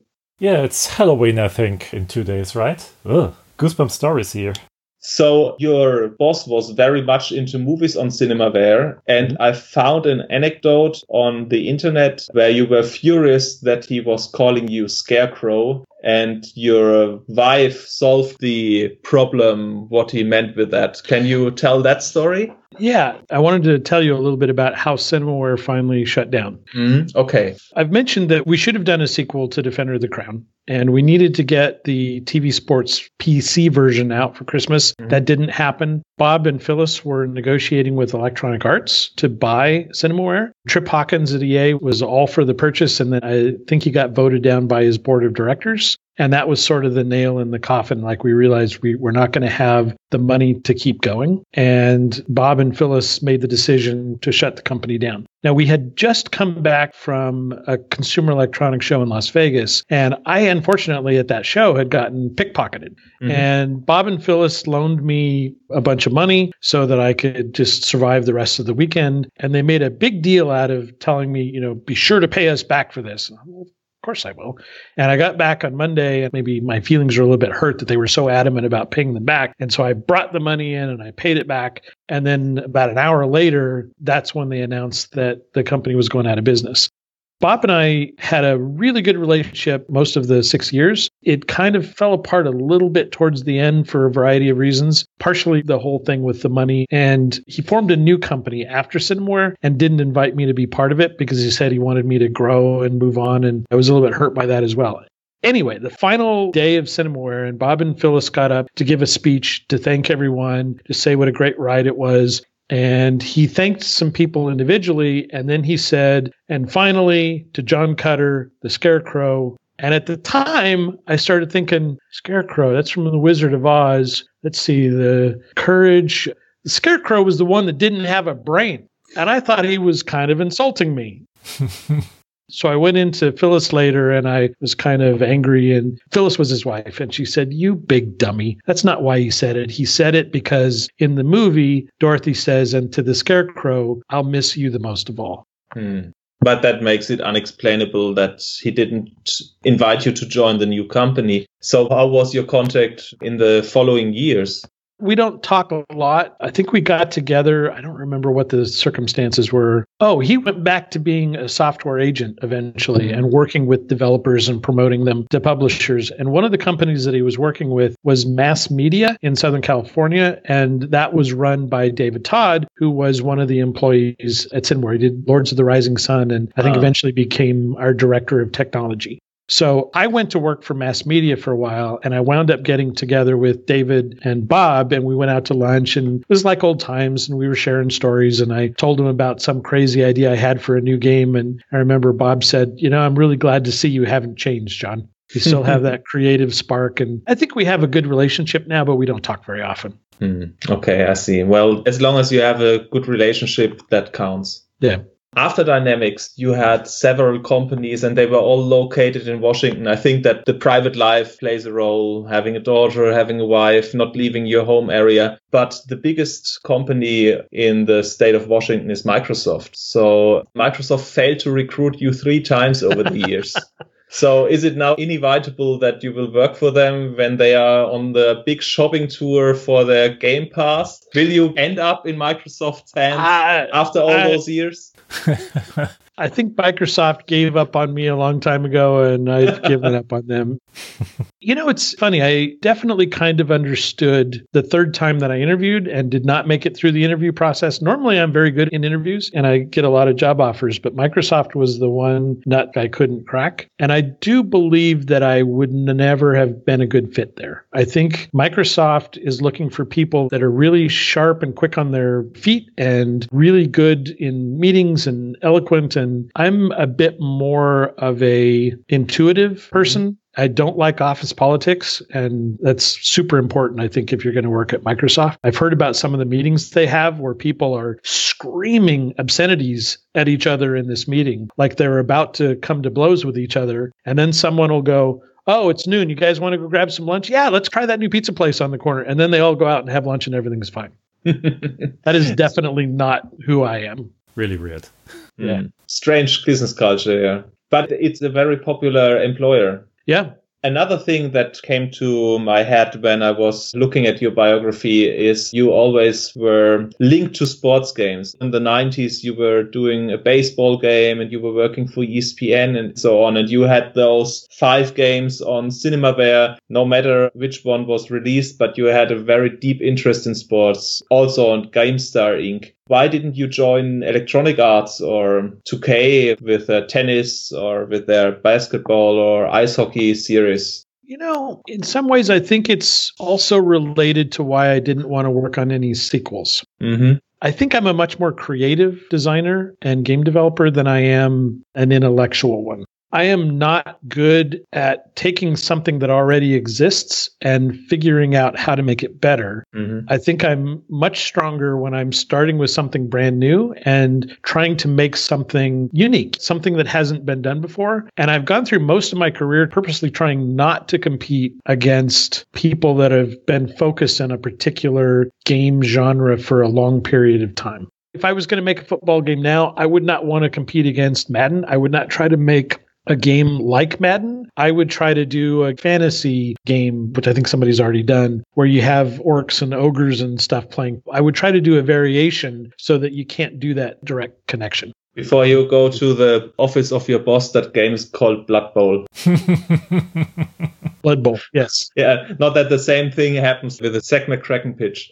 But looking at the sports games, and I know that you had a link to that segment within your career, we were talking about the complexity. And today, I think if you want to play FIFA or if you want to play Madden or any other sports game, you do not have to play many more games because on the higher levels against the AI or online against other players, you need to focus really a lot on that game. The sports segment lost the arcade gaming and I think if you ever come up with a football game, I think reducing complexity is a niche which might be bigger than very big companies producing those AAA titles expect. I think it could be. Again, I'm always surprised. I want to like the Madden series, and I, every time I buy it, I can't really play it. I don't understand the interface. I don't understand the play calling. I think you have to have five or six years of experience playing previous Madden games for it to make sense. And it's like, well, this has got to be described in the manual somewhere. And it's not. It has changed, I must admit. I see it on ice hockey. I was always playing NHL from 1996 to 2004. That was the last one I've played on the computer. And then I had no PlayStation 2 and they released NHL 09 on their origin client, Electronic Arts. And I bought that and I could play it pretty well. And I bought NHL 12 or 13 on the PS3 and then I bought 19 or 20 and I can't play that series anymore. I'm really experienced over the years playing that game and I know how to score a goal and I know about the strategies and the rules. But when you are looking on a gamepad and you have those analog sticks, I think it's really, really difficult to handle it with your skill. And that's the same with Madden. You have a play called and you have two seconds and you really need to know which button to press. And there are 10 buttons and you have two or three seconds to handle it with those analog sticks. That's too much for me. Yeah.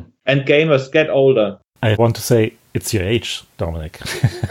I have the same problem like John told us. I can't enjoy those very complex sports games. Mm. The other thing Yeah. I find frustrating with Madden is throwing a pass even to a receiver. You have to be able to look and see, okay, this receiver is covered, this receiver is covered, this receiver is open. And right as I see that and go to push the button, I get tackled. And I'm just a split second too late every single time. Maybe it's also because of my age. My reflexes are not as good as they used to be. Yeah, that plays a role, definitely. But I think the problem is that you can't beat even the lower levels. Yeah. I have no problem with it when I can't beat world class or legend or something like this. Yeah. But let's say I can't beat pro, that feels Yeah. a bit difficult. I don't know if you remember, but 2K also used to have a football game. I Yeah. liked the 2K football game much better than Madden. Mhm. And then the NFL decided that splitting the license between two companies wasn't as profitable. And so they said, 2K, you can't have the license anymore. We're just going to give it to EA for Madden. And I got so angry about that, I stopped buying the Madden games altogether. That happened to some of the licensing in the soccer cases as well, the? FIFA and Pro Evolution Soccer and so on. I enjoyed playing NFL Blitz. I don't Mhm. know if you remember that series. That's from the late 90s. hmm I didn't play it. I don't know why. I think I probably would have enjoyed it, but I didn't play that one. But coming back to your career, you were saying in the pre-talk that you were working for close to 10 years for Big Fish, developing online, mobile and free-to-play titles. And you had your best-selling title with Fairway Solitaire and it has outsold every title you did before. How did that feel?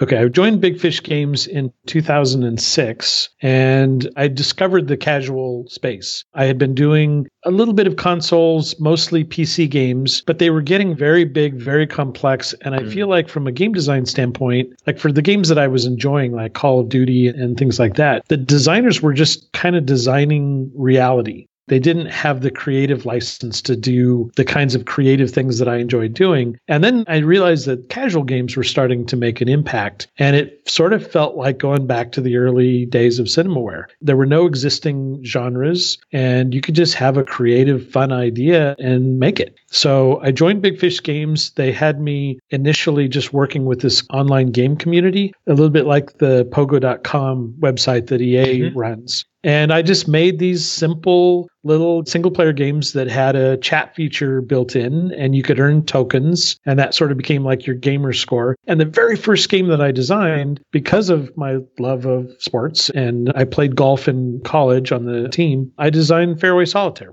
And I do remember when I realized because there is a golf solitaire game, it's just a standard game, but it always uses the same layout of the cards. And I thought if mm-hmm. we're going to do golf solitaire, we could have a different feel, a different layout of the cards for every single hole in the golf course. And I remember getting so excited about that. I could imagine when this game becomes huge, like looking back on it. You remember 10 years ago when we did Fairway Solitaire? And uh, Mhm. remember that? And I actually could picture that. I was so excited about the potential for that game. And it did really well in the online version. Then we did a PC version. Then we did a mobile kind of freemium version. Mhm. And then I converted the freemium version to free to play. And I think it's made $30 million or something for Big Fish over the years.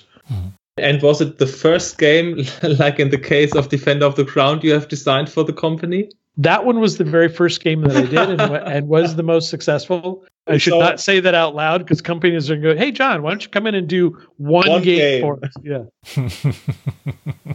I made a number of very successful and even more successful community games, but none of them had the legs and went on to be mobile and, and download games. Fairway was really the only one that did that.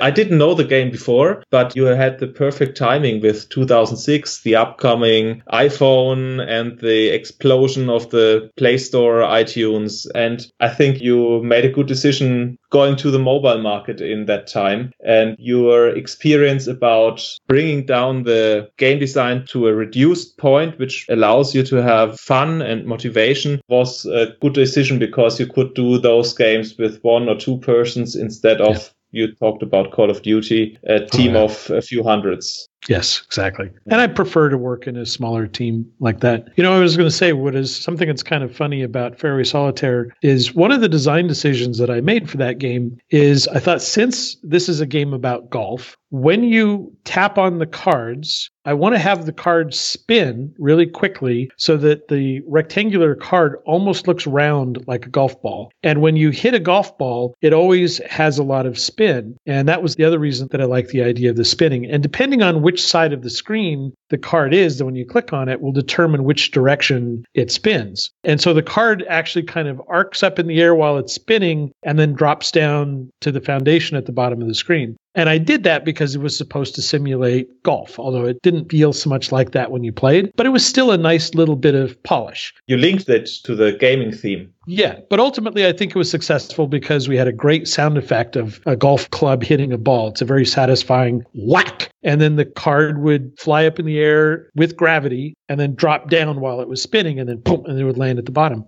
And what's so funny about that is the game was successful enough that it inspired more card games from other companies. And almost all of the card games that are coming out now have the card flying up in the air, spinning, and landing on the bottom.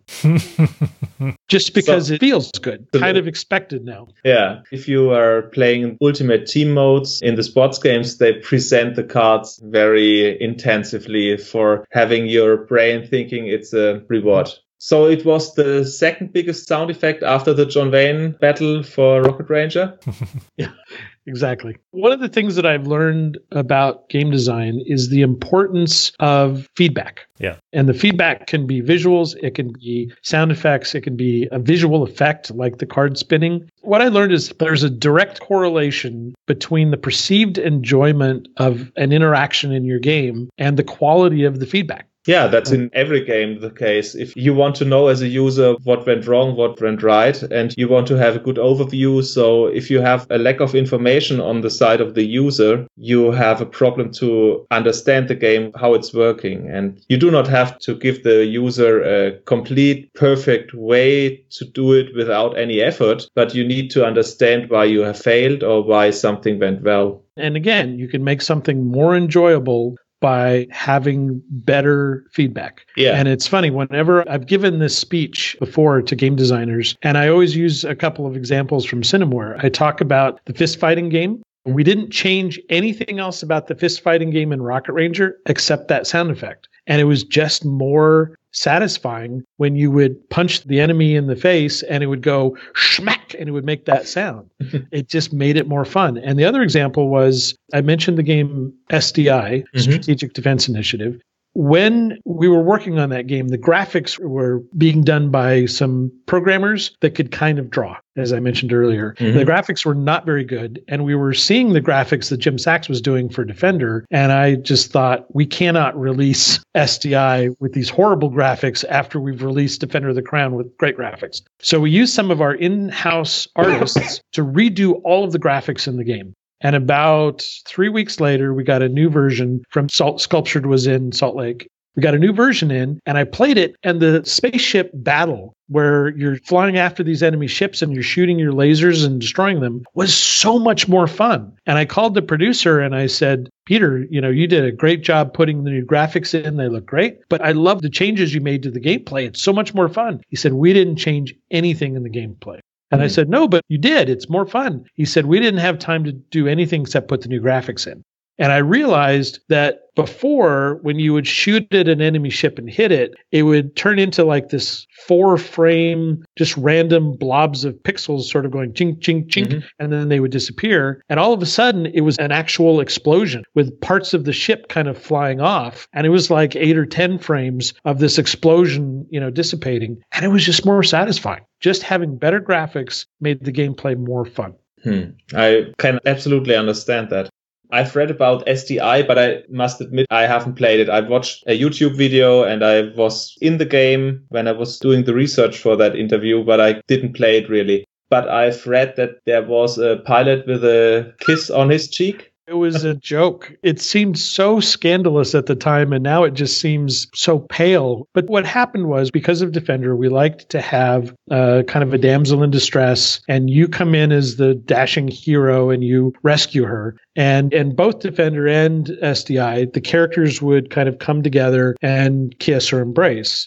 And the next scene in SDI, after that scene happens, is you are in your spaceship getting ready to take off. And as a joke, the artists changed the character's face. They gave him a cigarette and they put lipstick marks on his face just so he looked like he had just you know had a wild night with his woman and a little bit of a dazed look on his face and i almost didn't see that until it was too late and they forgot it was in there as well and of hmm. course in retrospect it doesn't seem like that big a deal but at the time i was just horrified that that almost chipped that way yeah, that's a really funny story because no one would care about that no. today. Yeah. It would have been funny. Yeah. It's like an Easter egg. I think the last scene in Defender of the Crown would be more scandalous than this in the retrospective. Where they're in front of the fireplace. Yeah. She drops off her clothes. You see her from the behind, only the top, of course. And the shadows, well, your fantasy can go ahead of, but I think it would be more scandalous than this, but I understand your concerns. Maybe it wasn't scandalous. Maybe I was reacting to the fact it was kind of a serious game and it just looked like such a goofy picture.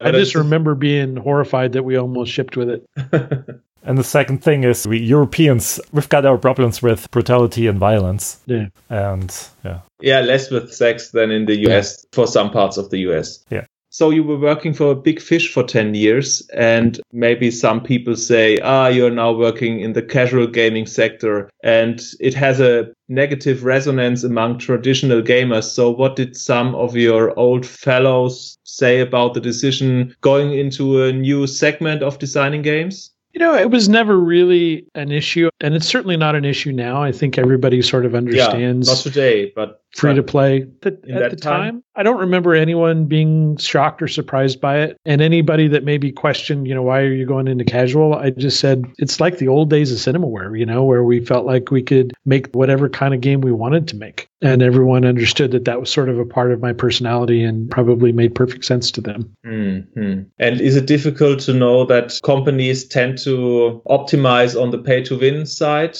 later on in that business segment of the casual gaming? That was a struggle, I think, as the company made the transition from paid download games to mobile free to play games. Mm. But they did a good job of trying to convince us that we're not doing anything unethical.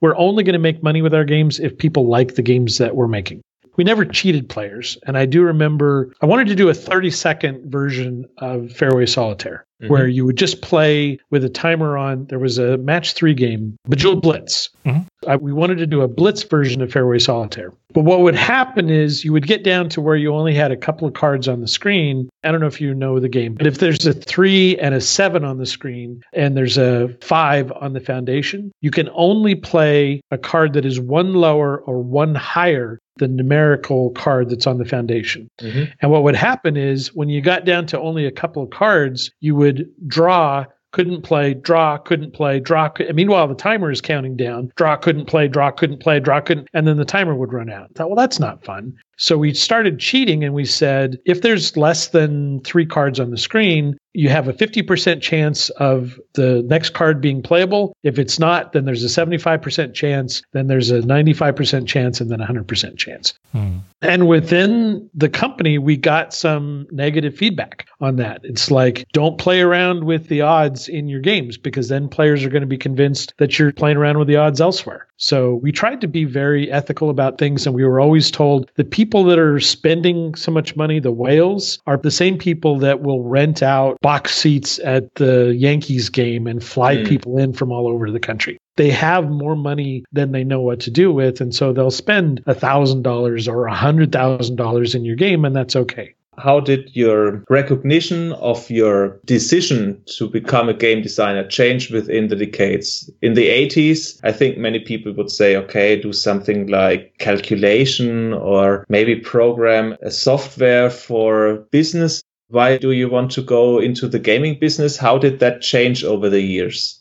I'm one of those people that has lots of interests. I get very passionate about personal mm-hmm. robotics for a while. I got very passionate about radio controlled cars and airplanes and gliders for a while. The one thing that I have never lost my passion for is playing games, but more making games. It's hmm. the one thing that has stayed consistent. And another one of my hobbies was doing magic tricks. And when I was in college, I worked at a company that sold magic tricks and costumes and gag gifts. And mm. so I would learn the new tricks that came in and then I could demonstrate them and then sell them to people. And I found that there were two types of people. There were people that were interested in how the trick worked. And so when they would buy the trick and you would show them, oh, here's the actual trick of how this works, they would be disappointed because they thought it was real magic or at least like more you, complex. Yeah, if you push this button down, then the stick automatically changes color. And it's like, no, it's sleight of hand. You have to do a little manipulation to convince people that it's changing color.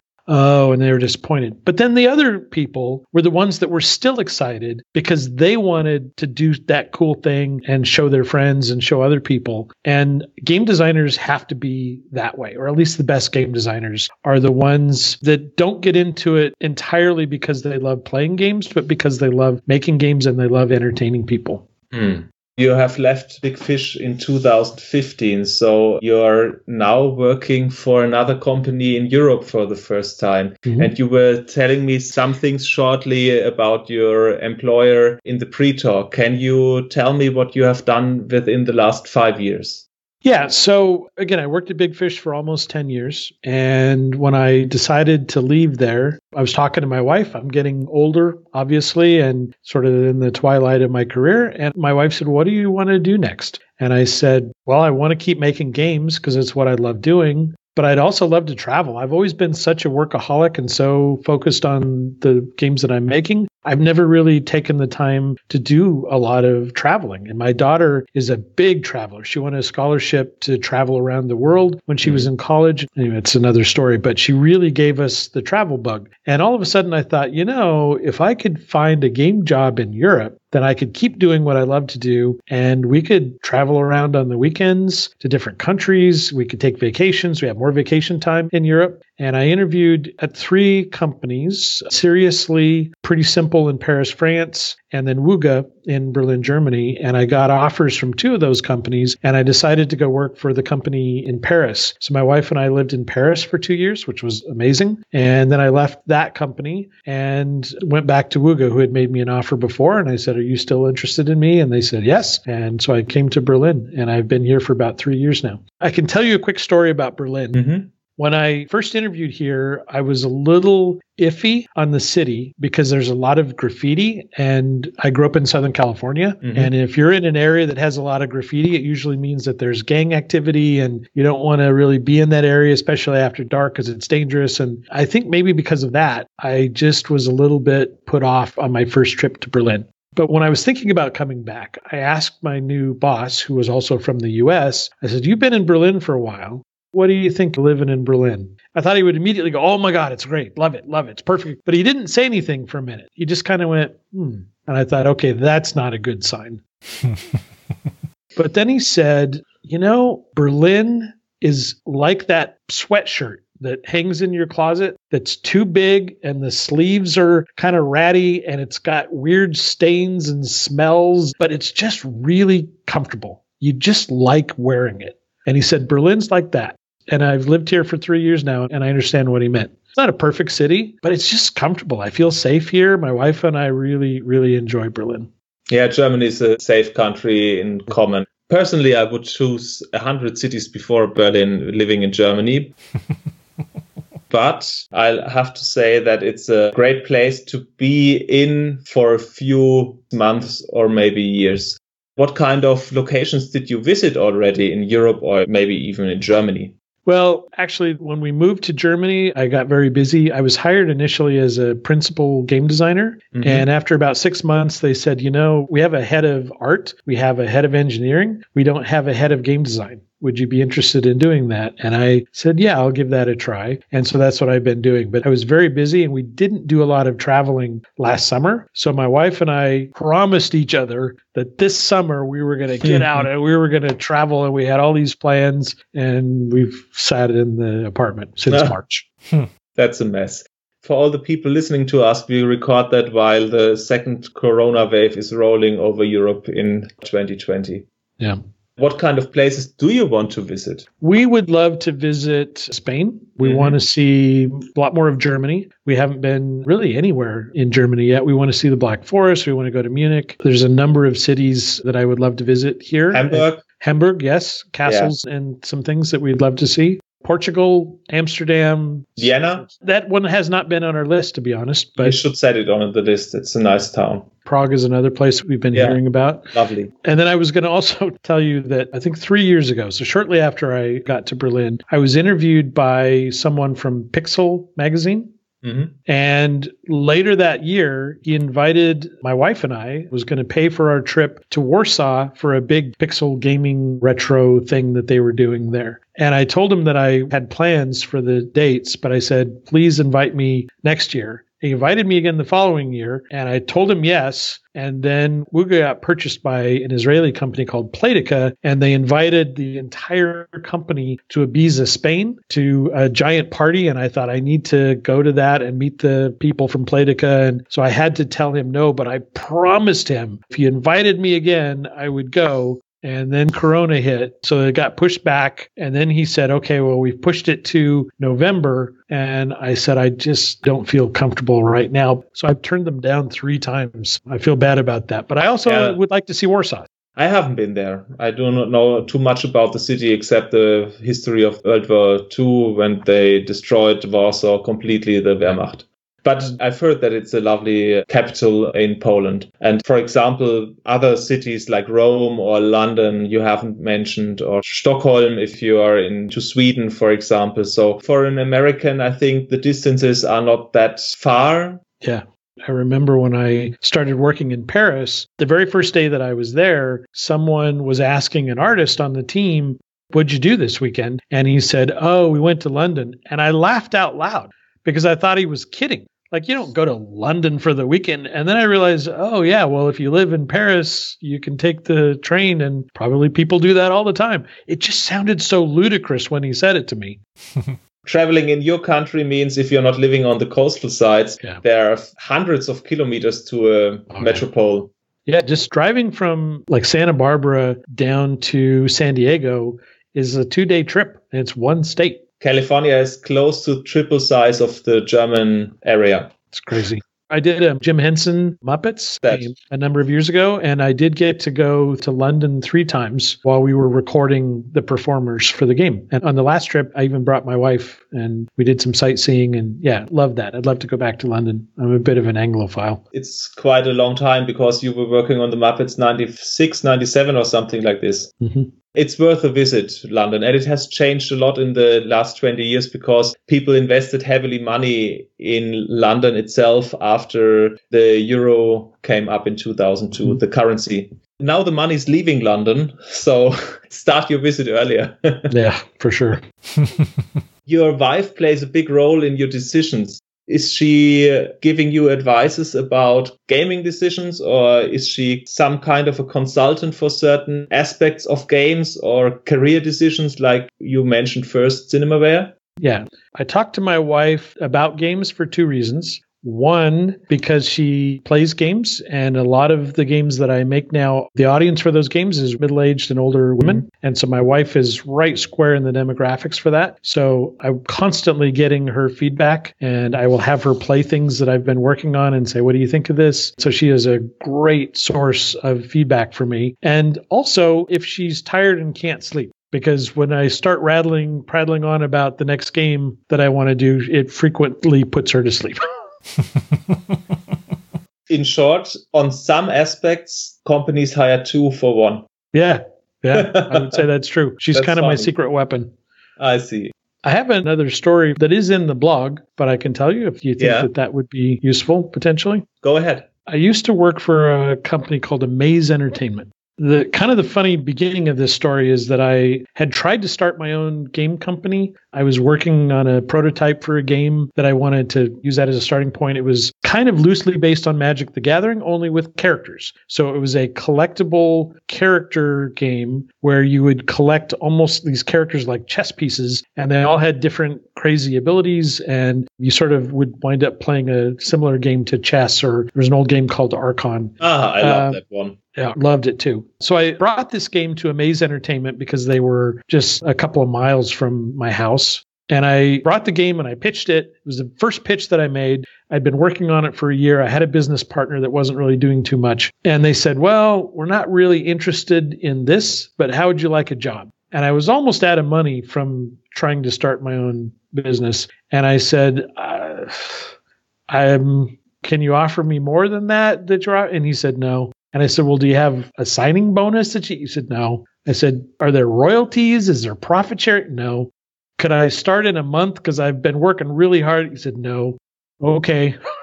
they were two miles away. I wouldn't have to move. My daughter was in school. And I just thought, all right, I might as well do it. Anyway, Amaze Entertainment was a company that was famous for figuring out who was producing a new movie that was coming out, finding out who the developer or the publisher of the game for that movie was, and then doing a big dog and pony show to try to get the movie company to say, we want you to choose this developer to make the game. Hmm. Amaze Entertainment learned that a new movie was coming out, The Lion, the Witch, and the Wardrobe, The Chronicles of Narnia, which was a book series that I absolutely loved as a kid. And they said, We want to be the company that makes the game for this. Disney was going to have the publishing rights for the game. And so we invited three executives from Disney to come to Amaze so that we could present them our pitch and then hopefully they would choose us. This was the pitch that actually we spent months preparing. The Disney executives came into the offices. We took them back to the conference room. There was a wardrobe because it was the Lion, the Witch, and the Wardrobe, and you entered this magical world through a wardrobe. So we had this big wardrobe. You open the doors of the wardrobe, which was in front of our largest conference room. You then had some fur coats, because that was also in the story. You'd push past the fur coats. We brought in some live pine trees because suddenly you're in this snowy world, and the pine trees had fake snow all over them. So you push past the pine trees, and you're suddenly standing in this room where every single wall had been painted by our artists with brick texture. So it looked like you were inside of this stone throne room. There was a beautiful tablecloth with like pewter and silver chalices, big bowls of fruit, a giant chicken or a turkey so people could help themselves. And we put a trough of di- dry ice on the ceiling. And as soon as they came into the room, the dry ice came down. We projected a 3D Aslan the lion, who then welcomed these guests to our presentation. Welcome, sons and daughters of wherever. So they walk through this 3D projection past this beautiful table, and we had built a raised platform. I am not kidding, in the back of the room and put three ornate thrones so that the three Disney executives could sit in the thrones while we were making the presentation. it gets even a little bit crazier.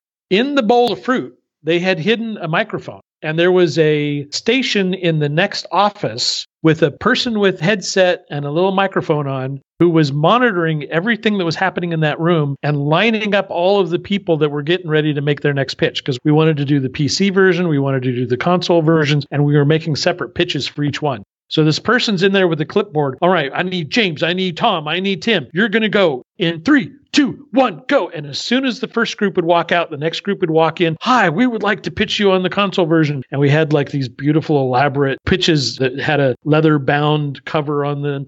Now, the upshot of this whole story, this crazy over the top presentation we made, is that only two of the executives actually made it from Disney. So there were only two of them sitting in the back of the room looking extremely uncomfortable in these big ornate thrones while they're listening to the presentations. And what we didn't find out until later is that they had already picked another developer. And you wanted they really came out to badly. us. Yeah. Oh man. Could you tell? That's a great story. When did it happen? In which year? let's see, I was at Amaze from 2001 to 2003. So somewhere 2002. Around the movie time of the Chronicles of Narnia as well. Yeah. Uh, I see. Yeah, the release of the game was 2005 and it was made from Traveller's Tales, who made the Lego games. Ah, That's really bad luck because you couldn't do a much more over the top presentation than the one you have told we had us now. people in costumes. We had kids in costumes that were representing the characters. We spent Do you remember- thousands of dollars. a failed pitch where you said, "Oh, I didn't believe they will choose us now," and you had the contract afterwards. You know, that probably happened. All I remember are the failures, the ones that I was so excited. I knew they were going to love this pitch, and for whatever reason, they turned it down. Oh, Those are the ones I remember. Okay. Cinemaware was ahead of its time and it failed because of many reasons you have already told us. But do you regret that it was often recognized as a collection of mini games or did you fail to make the next step telling an interactive story or something like you have told us in the very beginning, an adventure like story? Because most of the Cinemaware games are not adventure like. Do you think that might have given the Cinemaware titles a revitalization in the early 90s if your company would have existed further on? I think that would have made sense to do something like that. I remember as we were kind of in the final days of Cinemaware, you know, we were not doing well. I think still the sudden closure caught a lot of people, including myself, mm. by surprise because I think we were expecting Electronic Arts to bail us out. We didn't realize that it had fallen through. But I do remember a game from Origin Systems from Chris Roberts coming out called Wing Commander. Yeah. And somebody brought it into the office, and Bob came by, and we were all kind of looking at it. And I remember he just kind of hung his head and said, This is an interactive movie. Hmm. I think he felt like that's the kind of game we should have been making the whole time. It was sad to see him have that kind of reaction. Hmm. And I remember thinking, even in the final days, and it's a lot more obvious now, of course, we would have done better if we had done fewer mini games and Mhm. spent more time making them really good. I think we had the feeling at the time that if you give people six or seven mediocre mini games, that's better than one or two good ones because look, you get six or seven. And in retrospect, I think it would have been better to do the one or two that were really, really good. That's the same with Pirates of Sid Meier, where you have the ship shooting and the fighting with the swords. Mm-hmm. And I think that's the basic element which you can replay even today. But if you say you have those dancing things we introduced in 2004 or 5 with that brand, it doesn't make sense. It feels superfluous. Mm-hmm. If there is a spiritual successor of the Cinemaware brand today, in my head, there are the Telltale games where they had an interactive connection, which felt like you were playing parts of a TV series or a movie. The full motion videos regained some popularity within the last years. And Quantic Dreams always comes up to my head with David Cage and games mm-hmm. like Detroit Become Human or Heavy Rain. But they are all focusing on quick time events and time pressure decisions. Most of them are morally good or bad, or you're in a predicament. Do you think that would have been a good way to develop Cinemaware further on, beside reducing the mini games to one or two good ones, to tell full stories in your games? I think that makes sense. I guess I would like to think that maybe not so much in our execution, but certainly in our intent that we wanted to be Naughty Dog. My favorite game series of all time, of anything that I have ever played, is the Uncharted series. For me, that is the ultimate interactive movie, and that's what we were shooting for. Yeah. I agree, but it's more action based. Mm-hmm. I always miss that you make decisions and you press buttons, but you do not have any kind of mini games like you had in Cinemaware hmm? ages. And I do not understand why companies are not believing in integrating some mini game mechanics within their games to give them some kind of interactive action. You say Naughty Dog's games, they are like an action movie, or they are just watching a movie, pressing some buttons. And I think there's no in between anymore. And I sometimes miss that some games do not have those mini game aspects anymore. You know, as you were talking and as we were talking about Naughty Dog, I thought, why didn't Cinemaware try to do something that was more actiony? And of course, the obvious answer is that we didn't have 3D back then. Yeah. We could have done like a side scrolling or a top down 2D character, but that wouldn't have been very cinematic. So I think we preferred to have larger characters with their shadows on the wall having a sword fight. So I think Mm. we did mini games because we had to, not necessarily because it was a good idea. Hmm. Looking back on 37 years of your gaming career, do you think Cinemaware was one of the best times in that span? Yeah, absolutely. It was so exciting, so heady to be working at one of the top companies at that time in the world, the company that everybody sort of looked up to, and they were looking to us for inspiration. And we sort of felt like rock stars. I think Cinemaware brought the Amiga to this high position. I think so too. Yeah. My example of myself, I saw Defender of the Crown and I wanted an Amiga Mm-hmm. at any cost. Yeah.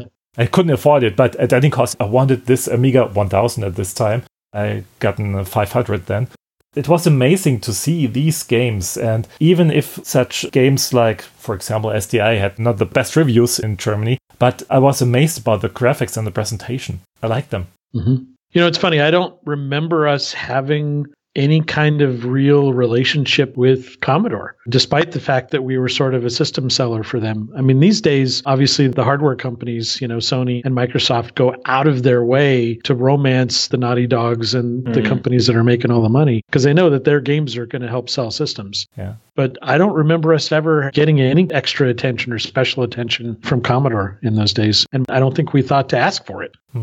The problem was that Commodore was always trying to sell them as business machines, not as gaming machines. And I think that's Could be. the issue of the company, Commodore. And that's why they didn't approach developers. Could be. Yeah. Nintendo did in the same era. Yeah. So I think that's the main difference. Yeah. It could be. Yeah. It was really amazing that you have shared all those stories with us. And it was Welcome. really fun to have those nostalgic moments with you. And you said in the beginning, you won't remember too much of your games. You remembered a ton of information Oh, good. about your old games. I honestly had forgotten that we had worked on a baseball game, and we may have even released that baseball game. I think it was mainly because I didn't produce or design the baseball game. It kind of was done outside, out of mind, I think. Hmm. Before we go, I have one more nostalgic memory that I want to share. It doesn't have anything to do with Cinemaware. Yeah. You remember the Command and Conquer games Yeah. by any chance? I want to say that this was a commercial for Command and Conquer. I'm not sure I even saw it. It's, it's possible somebody just told me about it. A commander on the battlefield. There's tanks rolling in, and there's infantry guys coming in, and there's this huge battle. And this military commander is barking orders to all of the different troops and the units. And then all of a sudden, he turns around and he sort of looks at the camera and he goes, What do I do now? And the camera pulls back and you see this kid who looks like he's in a dorm room in college. It's pitch black, looks like it's the middle of the night. He's got two giant empty Coke bottles in the corner, a couple of pizza boxes stacked up, and he's just sitting there and he's absolutely engrossed. and I heard about that commercial and I thought, that is what my favorite gaming memories are. Is Mm. middle of the night, you've completely lost track of the time. You're so absorbed in this game, you're drinking Diet Coke and eating pizza and just having a ball. That's one of the things I love about games. Yeah, and I think everybody who loves games understands exactly what you were describing. Yeah. Yeah. Thank you very much. And yeah, have a good time and a good night because it became late. Yeah, that's my fault. I tend to run on a No, little No, no, no. I will speak about Betrayal of Krondor. I will play that one to interview you again. Just quickly, you remember you were talking about how Dynamix had all of their flight sims. Yeah. I was talked into using the flight sim engine to make the RPG. I wanted to do 2D, and the team said, no, it has to be 3D. We use our flight sim engine. And it was a good choice at the time, but man, it is hard to play that game now. That is like early 3D, blocky. Ugh. That's the problem. The 3D games, they are top notch when they will be released, but they age so badly. Yeah. You talked about Wing Commander. It was a great game at this time, and the presentation was really good, but you can't play it anymore, my opinion. Yeah. I will lift a secret for our audience. Sasha may propose every second episode, and he proposed a year ago Privateer. And I said, okay, I will play it. And I played it, and he said, Oh, that's so awful to play today. He, he's not going to talk about that game. He wants to keep the good memory.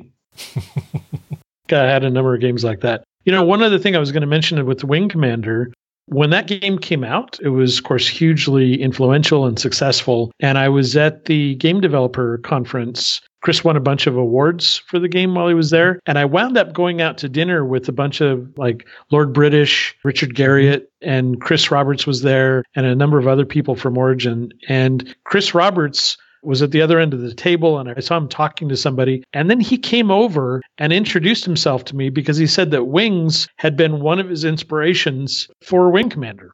So you're the grandfather I, of Star Citizen. Uh, oh God. Don't don't put that on me. Ugh. Maybe you get a cameo in Star Citizen. I just was shocked that this was his show. Like he was a superstar. This was, of course, after Cinemaware. Took time out to come over and talk to me. I thought that mm. was really, really cool. Mm. Nice gesture. And it's a cool story. Another cool story. Yeah. Thank you for your time and the great anecdotes and stories. And the most important thing, take care of yourself and your wife during these crazy times and stay healthy.